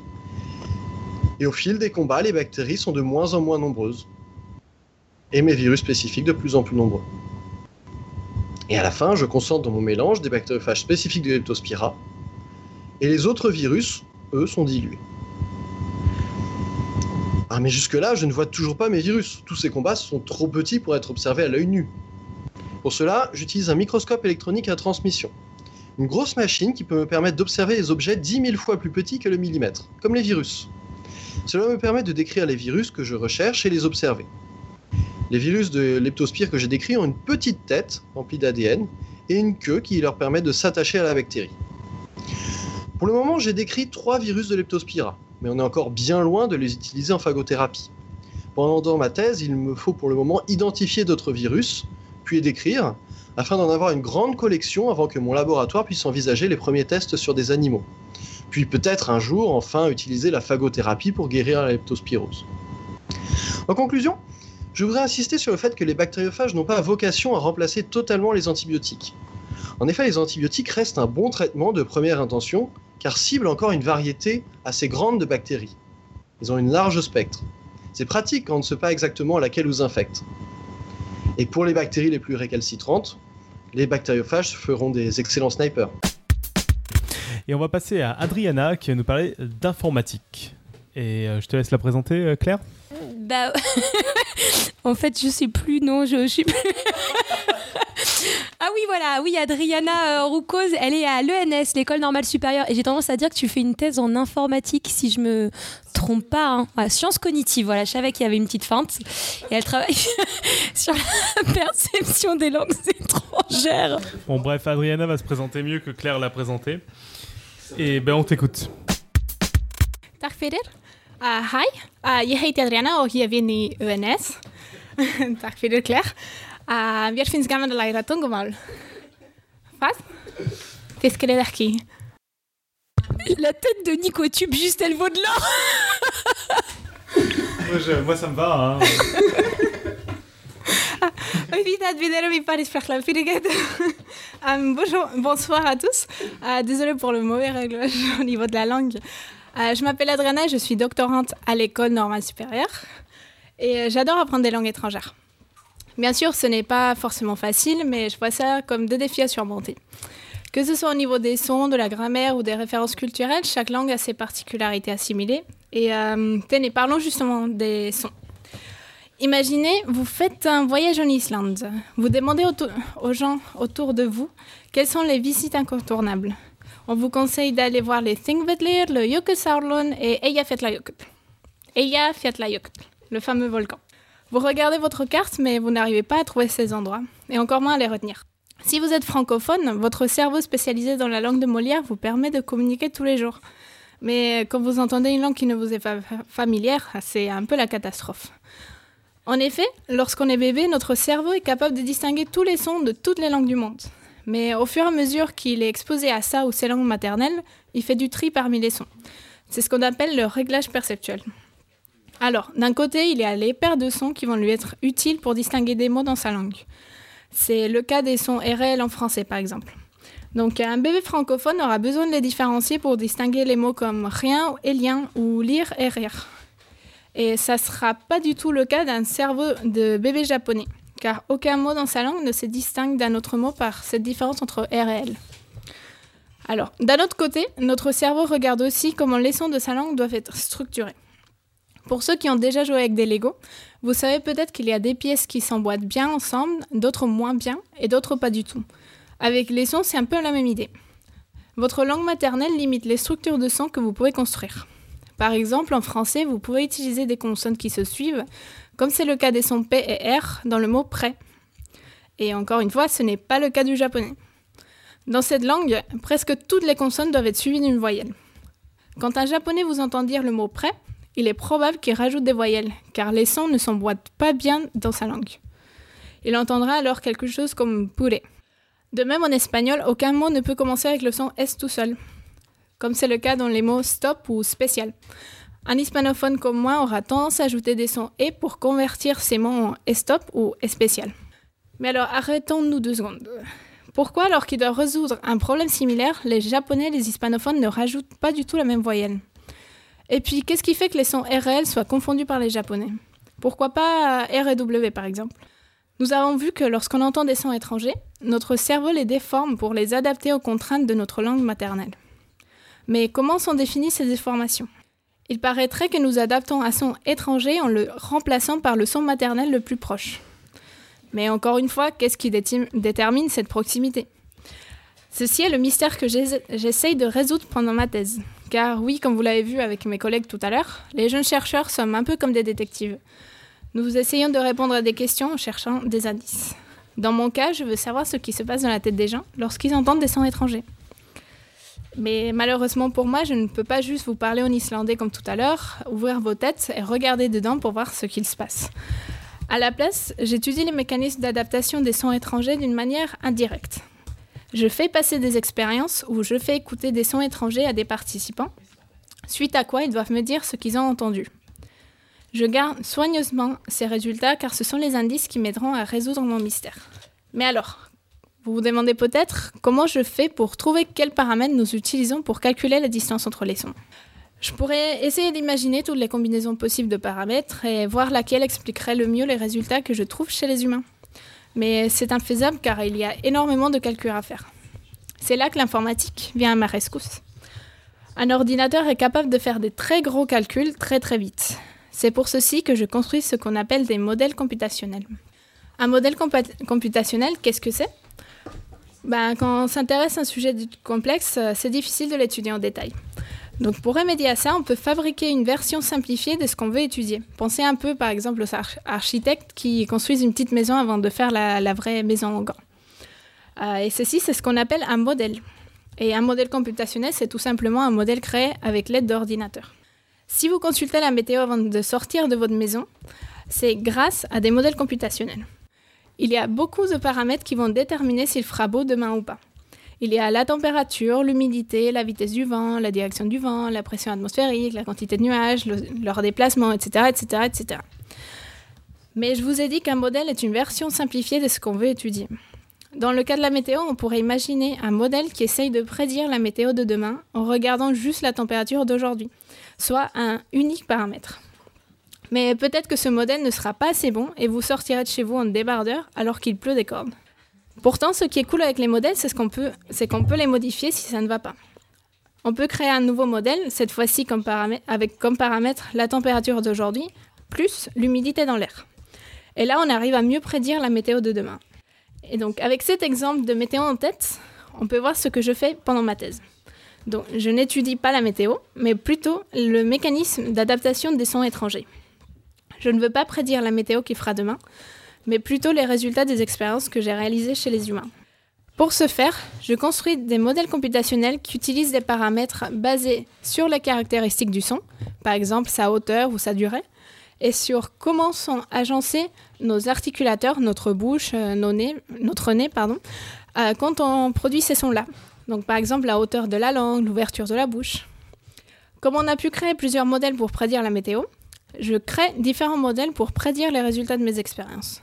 Et chaque modèle a une combinaison, du coup, une combinaison de paramètres différentes. Et comme tout à l'heure, on a préféré le modèle qui a le mieux prédit la météo, je vais essayer de trouver le modèle qui prédira le mieux les résultats de mes expériences. Je peux estimer que ce qui est décrit par ce modèle est une version possible de ce qui se passe dans notre tête lorsqu'on entend des sons étrangers. Donc pour résumer, faire ma thèse me permet de me transformer en quelque sorte en détective. Je veux savoir ce qui se passe dans la tête des gens lorsqu'ils entendent des sons étrangers. C'est mon mystère à résoudre. Je teste des personnes avec des expériences et je collecte leurs résultats. Ce sont mes indices. Je construis des modèles avec l'aide d'ordinateurs et ces simulations sont des scénarios possibles sur ce qu'il se passe dans notre tête. Et pour finir, je regarde quel modèle m'aide à mieux prédire les résultats des expériences chez les humains. Soit, compte tenu des indices trouvés, quel scénario possible est-il le plus probable?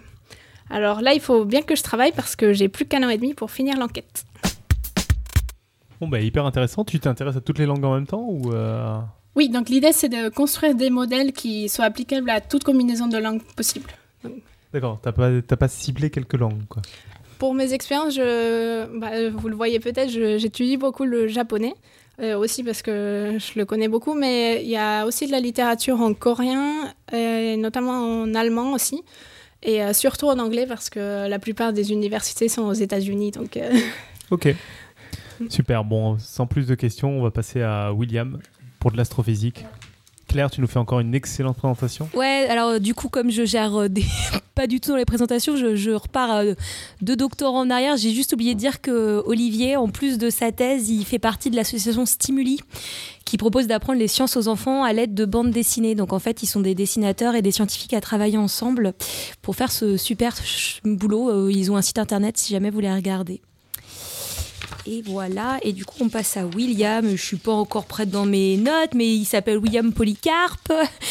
Il fait de l'astrophysique et il travaille sur les satellites de Saturne. Alors euh, il y en a plein, mais il s'intéresse à deux en particulier, Japet et Titan, si je dis pas de bêtises.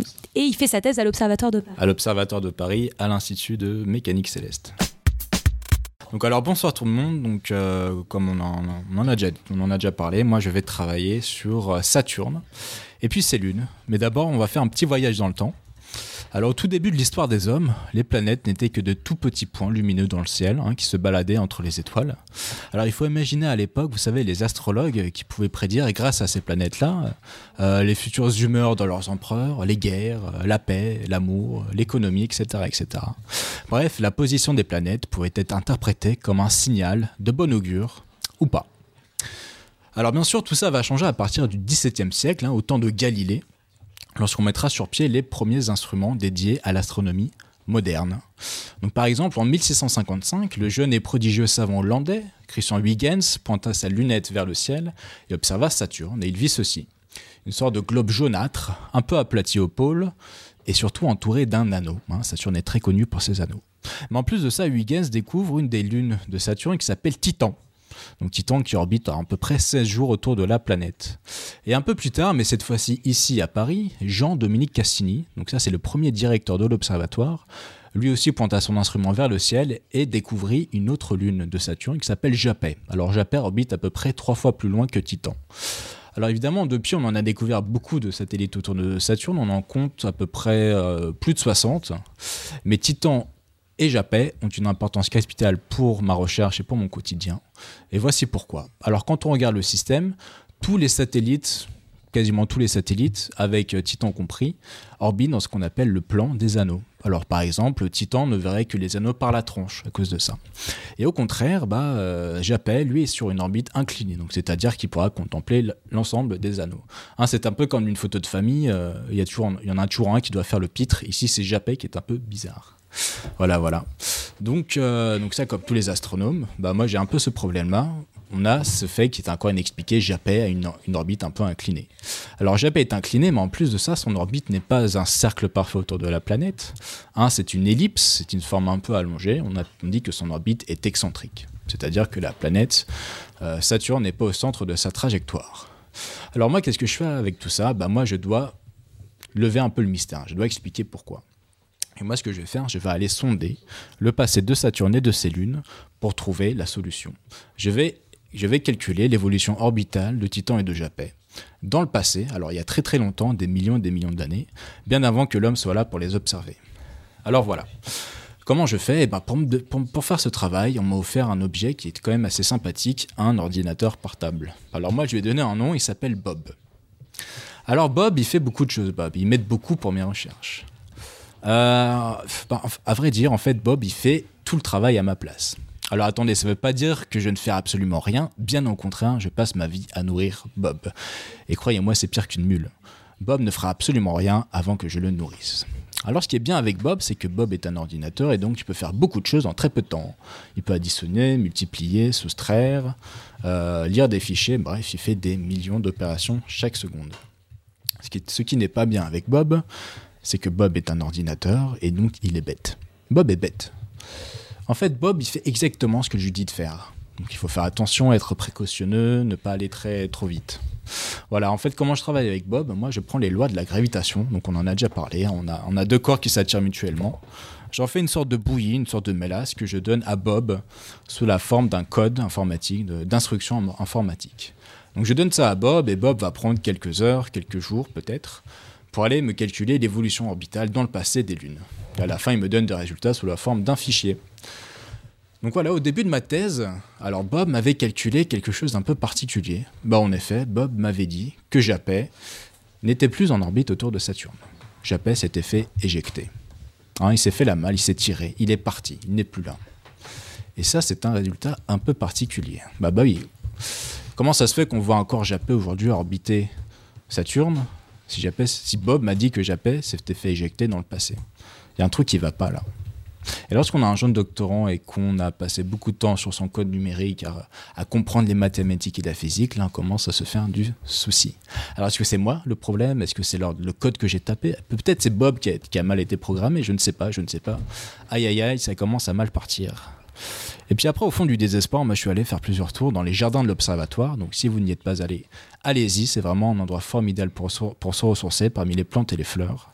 Alors moi, j'étais allé là-bas, j'ai réfléchi, je me suis dit, tiens, mais Peut-être je n'ai rien fait de mal, peut-être mon code marche très bien. Bah oui, en fin de compte, moi j'ai passé beaucoup de temps à le, tester, à savoir euh, s'il calculait bel et bien les forces de la gravitation. Et puis je me suis dit, tiens, mais peut-être l'éjection de Japet vient d'une... On a une explication physique pour ça. Alors après, quand j'ai eu un peu froid, j'ai décidé d'aller dans la bibliothèque de l'observatoire pour lire un peu de théorie. Alors il y a beaucoup de bouquins qui parlent de ça, mais j'en ai un qui s'appelle Solar System Dynamics, qui me parlait d'aller répondre à, tout, à toutes ces questions-là. Donc par exemple, dans, dans ce bouquin-là, il est dit que une éjection est possible lorsque deux satellites passent en résonance. Alors qu'est-ce que ça veut dire résonance? Alors Titan orbite en 16 jours, alors que Japet, lui, prend 80 jours pour faire le tour de Saturne.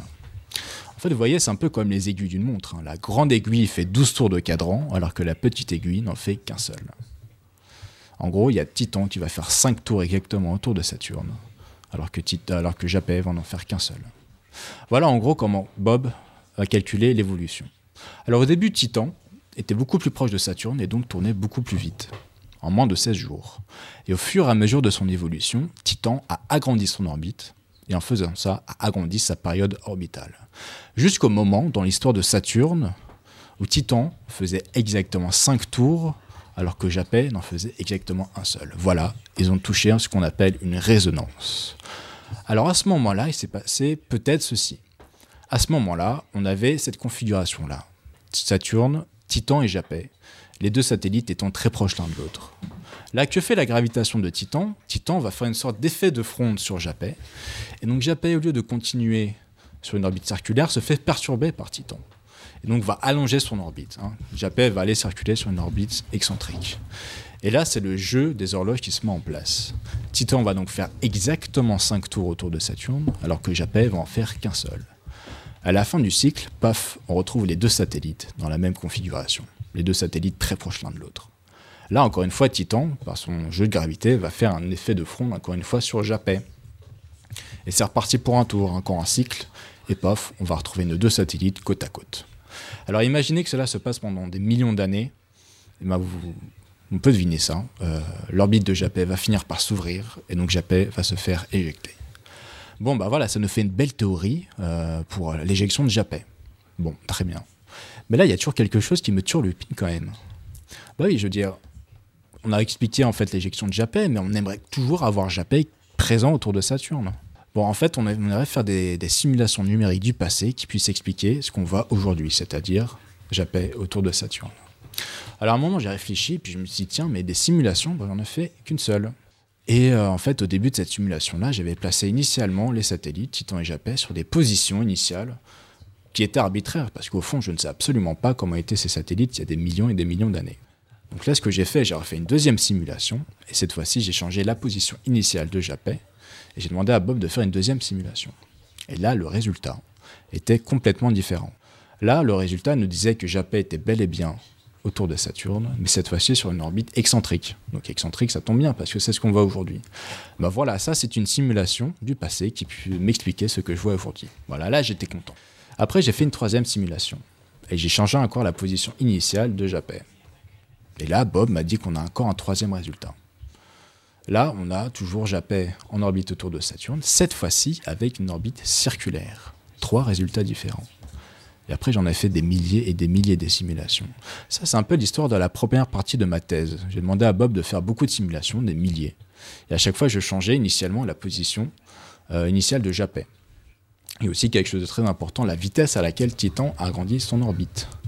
Et ce que j'ai fait, j'ai fait des statistiques. Je suis allé regrouper dans plusieurs boîtes les différents scénarios euh, qui sortaient des simulations. Donc on a ces trois scénarios-là. On a déjà l'éjection qu'on a vu tout au début. On a après, euh, ça, ça arrive à peu près un tiers des fois. hein. Et puis un autre tiers des fois, on a, euh, a l'orbite excentrique. hein. Ça, c'est ce qu'on voit aujourd'hui. Donc ça, c'est le résultat intéressant, celui qui nous intéresse. Et puis un autre tiers des fois, on a donc les orbites circulaires. L'orbite excentrique, c'est ce qui m'intéresse, mais les deux autres résultats m'intéressent également. Et voici pourquoi. C'est parce que de toute façon, on ne va pas pouvoir décrire très précisément l'évolution de ce système-là. On a ce qu'on appelle du chaos. Alors vous voyez que euh, j'ai changé juste un peu la position des satellites au début et ça m'a donné des résultats complètement différents. Donc ça, ça, le chaos ne va pas me permettre de pouvoir décrire sur long terme l'évolution en fait des satellites. Et ça, c'est le problème. On peut faire comme je fais, juste des statistiques. Alors avant, il y a eu les Babyloniens, après il y a eu Cassini, Japet, euh, il y a eu Huygens, il y a eu beaucoup d'astronomes, et puis euh, espérons-le, moi et mon Bob. Alors pourquoi on fait tout ça? On fait tout ça parce qu'au fond, on aimerait bien savoir ce qui s'était passé il y a très longtemps. peut-être que Titan a pu éjecter d'autres satellites, ou pas. C'est une des idées. Mais aussi, surtout, là, on est dans le monde des exoplanètes. On en découvre chaque semaine, et certaines exoplanètes ont été découvertes en résonance ou très proches d'une résonance. Et quand on y pense, en fait, le système de Saturne avec ses satellites est une sorte de système planétaire. Alors tout ce que je découvre sur Saturne, je peux très bien le transposer au système exoplanétaire. Voilà, en fait, on voudrait savoir comment évolue tout ça. On sait que les résonances sont un passage obligatoire dans l'évolution de ces systèmes-là. Voilà, donc ça c'était ma thèse. Merci. Euh, bah, c'est très clair. On espère que tu vas t'en sortir avec Bob. Bon, on verra bien, on verra bien. J'espère que Bob ne me fera pas des, des sales coups comme au début, mais en tout cas, ça commence euh, à tourner. Et avant les questions, parce que cette fois on a eu des questions, on va passer à Sarah qui va nous parler de chimie et Claire qui va nous faire la dernière présentation inoubliable de la soirée. Oui, mais ça va, Sarah, je maîtrise un petit peu mieux parce que ça me parle un peu plus. Déjà, elle a fait la même fac que moi et elle fait de la chimie aussi. Donc, euh, donc Sarah Christophe, qui est doctorante à l'UPMC et qui travaille sur l'encapsulation des bactéries pour faire de la dépollution des sols.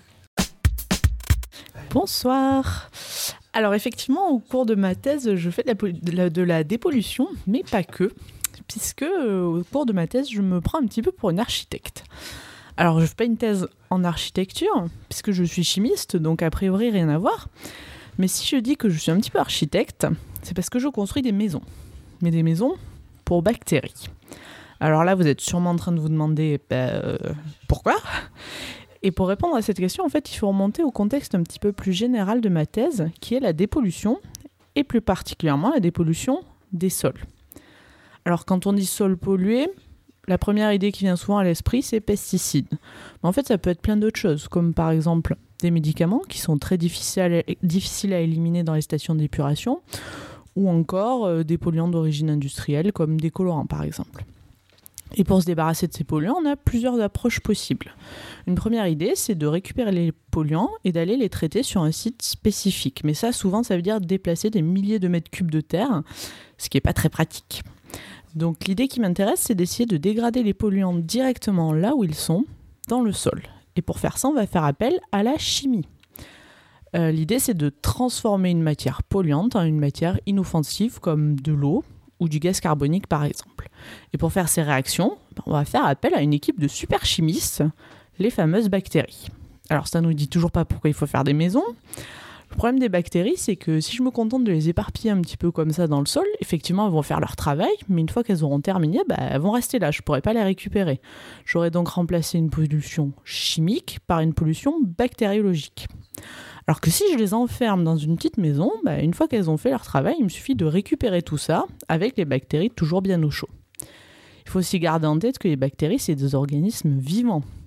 C'est-à-dire qu'ils sont sensibles à ce qu'il y a autour d'eux, comme par exemple la température, le taux d'humidité, l'acidité du sol. Donc le fait de les mettre dans un abri, ça va permettre de les protéger. Alors comme une architecte, j'ai des contraintes. Premièrement, je dois m'assurer que les bactéries se sentent bien et arrivent à survivre dans l'abri que je leur propose. Mais vous, si vous engagez un architecte, bah, la première chose que vous allez lui demander, c'est déjà de faire une maison qui tient debout. Donc je vais aussi devoir m'assurer que mon édifice, mon abri, soit suffisamment résistant pour ne pas se dégrader une fois que je l'aurai mis dans le sol. Alors, pour répondre euh, à ces problématiques, j'ai deux outils principaux. Je peux jouer sur les matériaux ou je peux jouer sur les techniques de fabrication. Alors, côté matériaux, on a choisi de fabriquer un abri hybride, c'est-à-dire avec deux matériaux différents pour en récupérer les différents avantages. On utilise d'abord de la pectine, qui est un matériau d'origine naturelle, euh, qui se trouve dans les plantes et qui va permettre de s'assurer de la bonne compatibilité avec les bactéries. Le problème, c'est que la pectine, c'est pas très résistant, ça se dissout au contact de l'eau. On va donc utiliser un deuxième matériau qui est la silice. Euh, la silice, en gros, c'est du verre et ça va nous permettre d'imperméabiliser l'ensemble de, l'édifice pour qu'il ne se dégrade pas. Alors, une fois qu'on a choisi nos matériaux, il faut décider comment on va les assembler. Et là, mon travail devient un petit peu différent de celui d'une architecte puisque je vais essayer de construire l'abri directement autour des bactéries.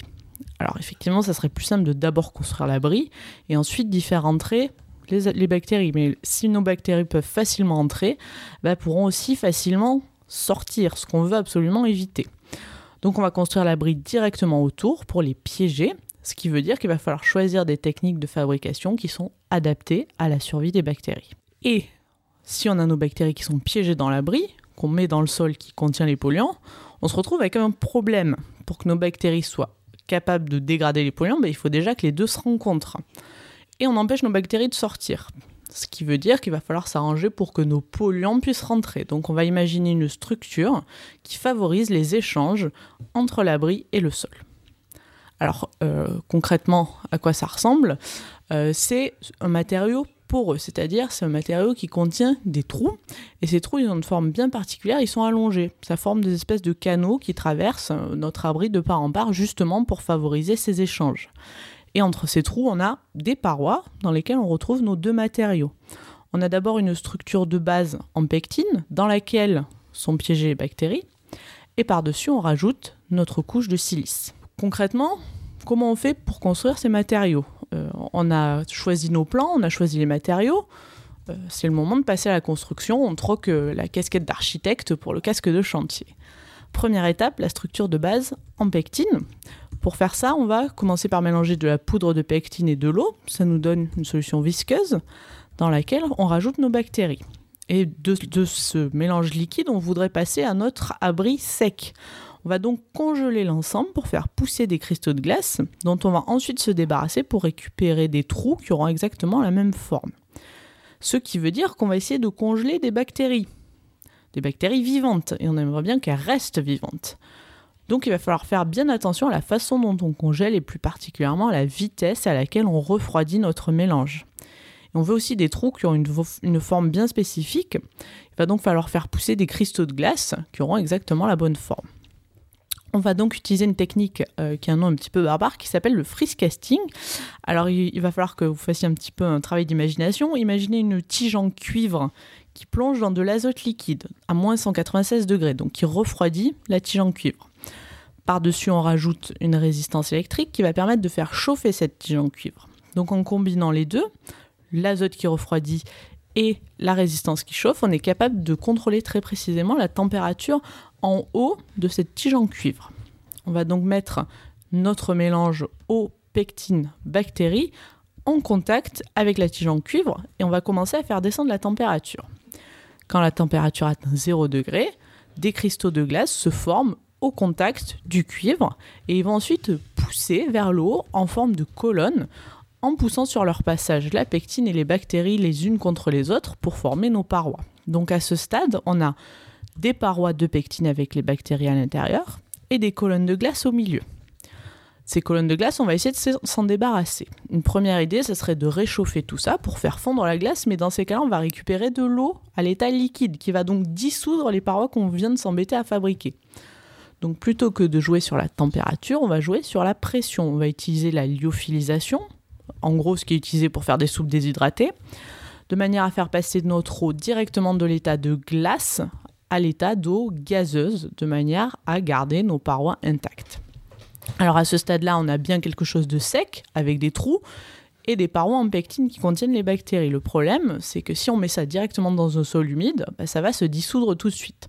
On va donc rajouter notre couche de silice. Tout à l'heure, je vous ai dit la silice, c'est du verre. C'est vrai que c'est la même composition chimique, mais si je veux faire du verre à vitre, par exemple, je vais être obligé de passer par des températures très très élevées, ce qui risque de ne pas plaire à nos bactéries. Heureusement, je suis chimiste. Je vais donc pouvoir utiliser une technique de chimie douce qui s'appelle le sol-gel et qui permet de fabriquer de la silice à basse température, donc euh, une température qui convient mieux à nos bactéries.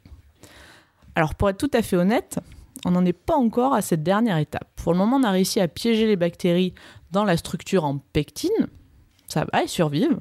On a aussi réussi à fabriquer l'abri hybride qui ne se dégrade pas, mais qui ne contient pas encore les bactéries. Il me reste donc quelques mois de thèse pour combiner ces deux aspects et obtenir mes bactéries dans la pectine avec la couche de 6 par-dessus. Et une fois que les bactéries auront aménagé, bah, il faudra encore vérifier qu'elles font bien leur travail et qu'elles sont capables de dégrader les polluants autour. Mais si ça, ça marche, on pourrait aller encore plus loin. Si on, sait, sa- si on sait fabriquer un abri pour des bactéries dépolluantes, pourquoi pas fabriquer un abri pour des bactéries qui produisent de l'électricité ou des médicaments? Alors évidemment, il faudra un petit peu adapter l'abri. hein. Chaque type de bactérie a ses propres goûts en matière de déco. Mais ça voudrait dire qu'on pourrait utiliser le travail que moi je fais en thèse sur un tout petit exemple pour une foule d'autres applications, ce qui est quand même une super motivation. C'est parfait. Euh, pour cette fois-ci, on a eu des questions. Alors on a eu des questions d'abord euh, sur, euh, je sais plus qui c'était sur les virus, donc ça devait Olivier. être euh, Olivier, c'est ça, bah, qui est sur Skype, donc euh, salut Olivier, et on va avoir des questions aussi pour euh, Adriana. Donc Olivier, on avait juste une petite question, alors on a fait un grand épisode sur les virus, donc je sais pas si c'était des gens euh, qui étaient dans le coin, on a Flo qui dit il existe de nombreuses cibles pour les virus, bactéries, plantes, animaux, hommes, etc. Est-ce qu'il y a une compétition entre les virus, des virus tueurs de virus ou une autre forme de concurrence entre eux? Ah bah c'est même pas une petite question, c'est une grande question. Alors il y a toujours une concurrence, euh, je dirais même passive, parce que les, les virus font de leur mieux pour être les plus efficaces possibles, et, et il peut y avoir plusieurs virus qui attaquent une même bactérie. Donc déjà il y a la concurrence du fait qu'un virus qui est plus rapide qu'un autre euh, va être sélectionné par euh, la sélection naturelle. Il y a effectivement aussi d'autres phénomènes de concurrence.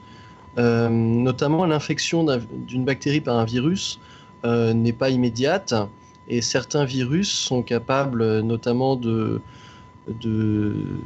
modifier les récepteurs de la bactérie qu'ils infectent pour limiter les infections postérieures d'autres virus. Enfin, euh, je pourrais parler d'un autre phénomène qui est le phénomène des viro- virophages il y a des virus qui sont capables euh, d'infecter, entre guillemets, c'est pas exactement le même comportement, mais d'infecter d'autres virus, des virus plus gros. Euh, c'est le cas notamment du virus Sputnik, qui a été euh, assez célèbre il y a quelques, années, qui a été découvert en 2008, je crois. Le virus Sputnik est capable de, squatter la capside du- d'un mimivirus. Euh, mimivirus qui est un virus géant d'amibes. Et donc, dans les virus géants d'amibes, on peut trouver des virus encore plus petits qui squattent la place présente dans ces virus-là. D'accord, donc euh, en fait les, virus peuvent attaquer d'autres virus, peuvent être en concurrence avec d'autres virus. c'est un, joyeux bordel. Et je renvoie euh, du coup les auditeurs qui veulent en savoir plus sur bah, le, dossier qu'on a fait sur Planet of Virus avec Carl Zimmer où vous pouvez en savoir euh, plein de choses sur les virus et à lire aussi le bouquin excellemment traduit par Big Bang Science et entre autres par Alan, donc une planète de virus. Voilà, voilà. On a des questions pour Adriana. On a une question d'Olivier. Je sais pas si c'est toi, Olivier, qui posait la question ou si c'est un autre Olivier qui demandait combien tu parles de combien de langues tu connais. C'est la question que tout le monde se pose a priori. Donc, euh, je parle sept langues à différents degrés. Donc, euh, je- ma langue maternelle, c'est l'espagnol. Après, j'ai appris l'anglais à 3 ans. Le français à 13 ans. L'italien à 14. euh, le japonais à 16. Et euh, j'ai commencé l'islandais il y a 3-4 ans. Et euh, là, je commence l'allemand. Parce que euh, mon beau-frère. Comme euh, sélection de langues quand même. Ouais, ça avait un peu aléatoire. C'est soit j'aime, enfin l'islandais, c'est parce que j'aimais des musiques islandaises et je voulais comprendre. euh, Voilà. D'accord. Et est-ce qu'au fur et à mesure qu'on apprend des langues, c'est de plus en plus facile? Bah, ça dépend. C'est c'est compliqué parce que c'est plus facile parce qu'on peut s- retrouver des choses dans certaines langues et du coup s'aider avec des langues qu'on connaît déjà. Mais c'est plus difficile dans le sens où on confond toujours des choses des différentes langues. Parfois, tu as des mots qui viennent dans une langue alors que tu es en train de parler une autre et tu restes comme un débilo. Tu n'arrives pas à trouver le mot pour maison, mais c'est juste que tu l'as dans une autre langue dans la tête. Et est-ce que tu as la même personnalité dans toutes les langues? Euh, oui, je ne suis. Non, mais moi j'ai remarqué ça. T'as jamais remarqué Parce que tu vois, Nicotube, c'est un sociopathe en français, mais ça se trouve, euh, Non, mais en en, fait, anglais, il est fréquentable. que c'est un peu ce que tu disais sur le fait qu'on n'exprime pas les mêmes choses dans les mêmes langues. Et moi, j'ai remarqué qu'en anglais, j'avais pas exactement les mêmes traits de personnalité ou les mêmes façons de parler qu'en en français, même au-delà des problèmes de vocabulaire ou autre, quoi. Oui, non, je vois tout à fait ce que tu veux dire. Euh, par exemple, au japonais, les- le, le vocabulaire est beaucoup plus formel. Alors, en japonais, de pas pouvoir dire non, ça va changer un tout petit peu Ouais, ta, voilà. ta, ta manière d'interagir, quoi. Donc, tu as certaines choses, comme je disais dans mon- mes 10 minutes, il y a des références culturelles qu'on retrouve dans, dans les langues et quand on parle, on ne se rend pas compte, mais on change sa manière d'être un tout petit peu, mais euh, enfin, pas au point de dire plusieurs personnalités quand même. D'accord. On a une question de Flo aussi qui dit euh, Les bébés arrivent à différencier les sons, mais est-ce qu'une fois adulte, on arrive à s'habituer à ces sons? Je travaille avec une portugaise et un roumain tous les jours et il me semble qu'une certaine forme d'habitude s'est installée. Euh, donc, Bien sûr, on, on a le réglage perceptuel qui se fait quand on est bébé, mais on arrive avec de l'entraînement à défaire ce que notre cerveau a fait pendant qu'on était bébé. Sinon, je ne serais pas ici en train de comprendre le français. Euh, mais c'est beaucoup plus difficile plus on est âgé. Donc, euh, un adulte qui apprend une langue euh, aura beaucoup plus de mal à, à acquérir les sons de la nouvelle langue, par exemple, qu'un enfant, même si ça fait autant de temps qu'ils étudient la même langue. D'accord, super. Je crois que Ludovic avait 500 questions à poser. Alors c'est pas vrai, j'ai pas 500 questions. J'ai 10 pages écrites, le manuscrit est par terre pendant. non mais j'en ai une en fait, je me suis posé la question si tu, comptais compléter les études avec des études IRM ou est-ce que ça servirait, ça servirait à quelque chose euh, de, connaître mieux? Enfin, j'imagine qu'on doit déjà avoir euh, euh, checké d'un point de vue du langage où ça se passait dans le cerveau. Est-ce que ça servirait à quelque chose par rapport à tes travaux? Donc, il y a des choses qui se font, notamment avec des électroencéphalogrammes. pour détecter si les gens perçoivent des différences entre certains sons. Enfin, pour moi, je ne le ferai pas euh, parce que je ne fais pas d'imagerie, mais il y a des gens qui travaillent dessus. Et euh, les IRM, et euh, c'est aussi utilisé pour. J'ai dit que je construisais des modèles qui utilisaient aussi la position des articulateurs. On peut avoir ces positions parfois par l'IRM, où en fait quelqu'un est en train de parler, on enregistre, et en même temps on fait de l'IRM ou une autre sorte d'imagerie pour voir comment on bouge la langue, etc. Donc euh, ça peut être utilisé pour euh, mes modèles que je vais construire. Je vais utiliser des données issues de l'IRM, mais c'est pas moi qui vais les enregistrer. D'accord. Et pour l'instant, tu as déjà regardé un petit peu euh, dans différentes langues ce qui se passait ou non, pas encore? Non, Pour l'instant, je... enfin, j'ai passé ma première année surtout à faire une formation en informatique et avoir toutes les bases en informatique et en maths. Et aussi en linguistique, tout ce qu'il me fallait parce que c'est un sujet qui est assez nouveau pour moi. Euh, mais du coup, ça sera cette année que je vais vraiment commencer à tester les modèles. D'accord. Et, j'avais une dernière question. Est-ce que d'un point de vue euh, mécanique, euh, l'oreille par exemple, est-ce que ça peut, ça peut jouer? Enfin, J'imagine qu'il enfin, tu peux, avoir des surdités ou ce genre de choses, mais est-ce qu'on peut avoir des oreilles plus ou moins adaptées à la perception de certains sons par rapport à d'autres? Oui, donc c'est tout à fait possible. Par exemple, euh, on perd les fréquences aiguës plus on vieillit. Il y a des sons, euh, ce qu'on appelle les, sons euh, les consonnes fricatives. Par exemple, vous avez les sons S, Z, etc. C'est des sons qui... Beaucoup de l'information acoustique de ces sons-là se transmet par des hautes fréquences. Et donc, plus on perd des hautes fréquences, moins on arriverait à avoir ces informations-là. Et du coup, quand on fait des modèles, en fait, on modélise une oreille vraiment euh, la transformation de l'acoustique qui passe par une oreille euh, moyenne, on va dire. Mais quand on teste des sujets dans les expériences, euh, on essaie de s'arrêter à 35 ans environ pour justement éviter qu'il y ait des... Ce genre de problème, d'accord. Oui, donc en fonction de son oreille, de son âge, on pourrait être aussi plus apte à apprendre telle ou telle langue par rapport à telle ou telle autre langue. après, je ne sais pas jusqu'à quel point ça empêcherait de voir des différences de son. Je pense que c'est plutôt la déformation qui est faite après qui, qui est celle qui limite le plus. Et c'était les deux seules questions que j'avais. Parfait. pour Merci. Adriana.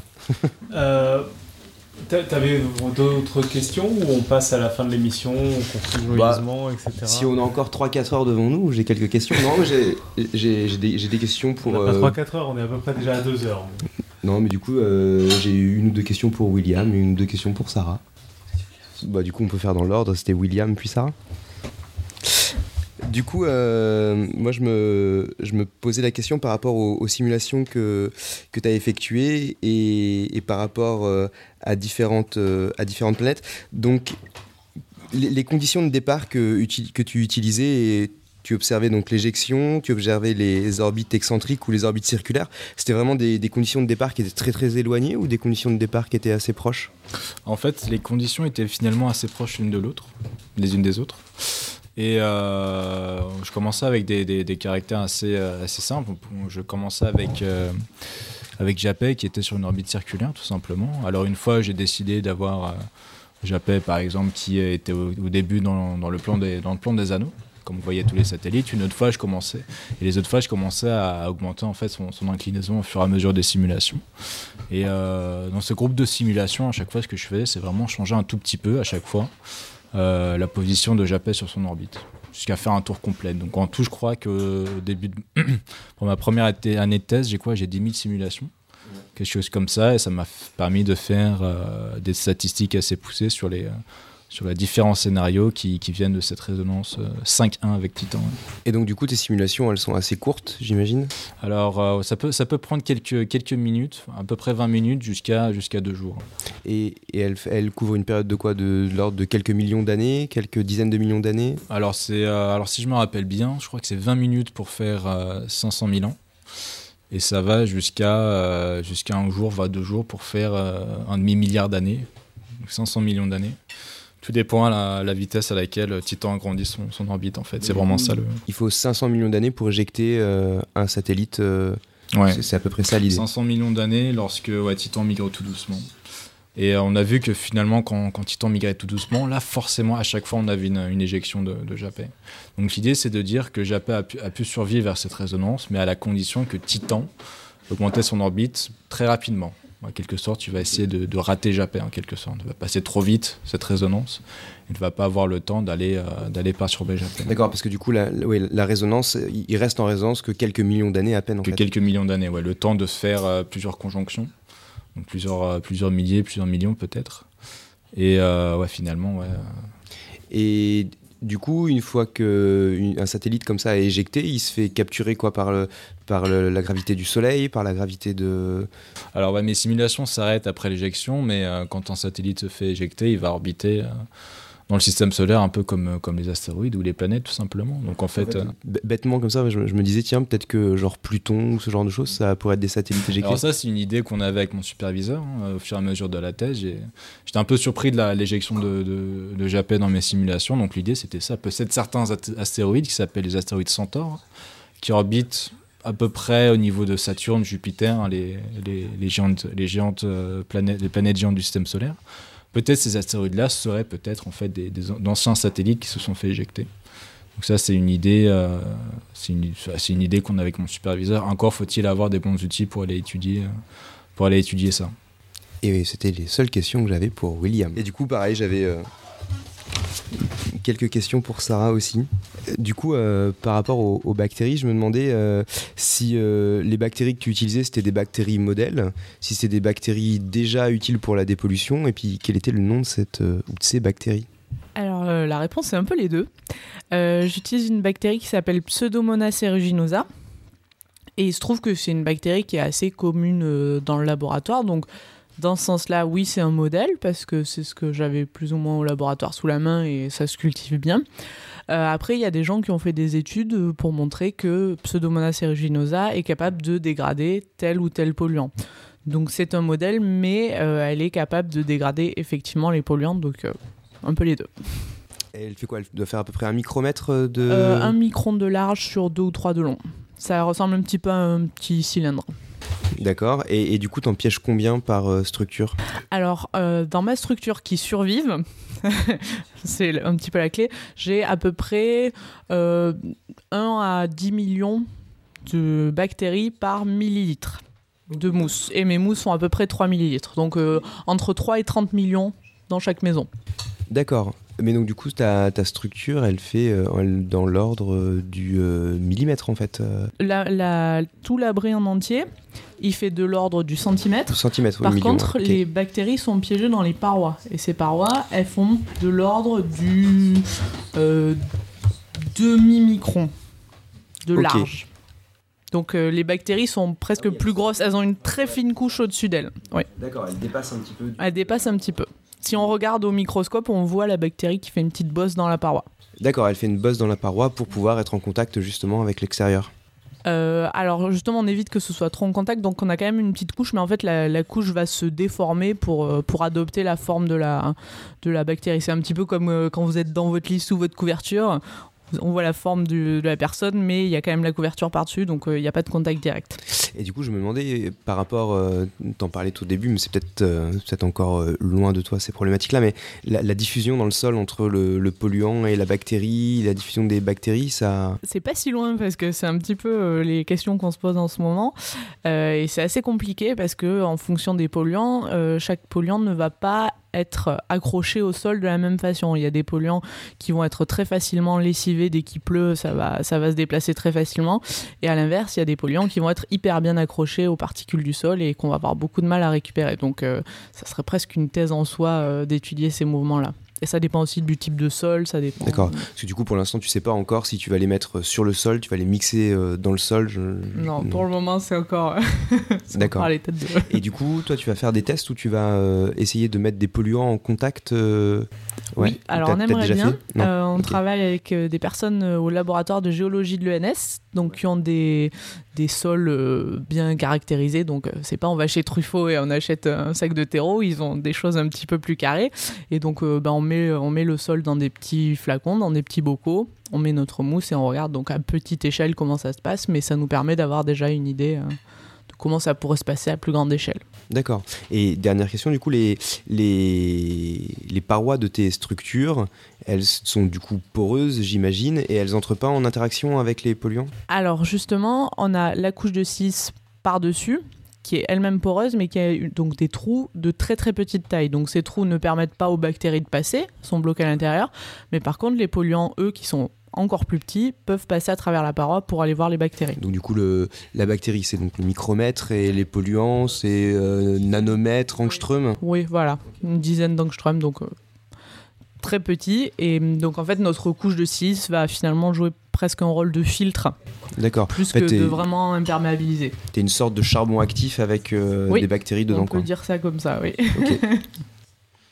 Ok, voilà, c'était les seules questions que j'avais.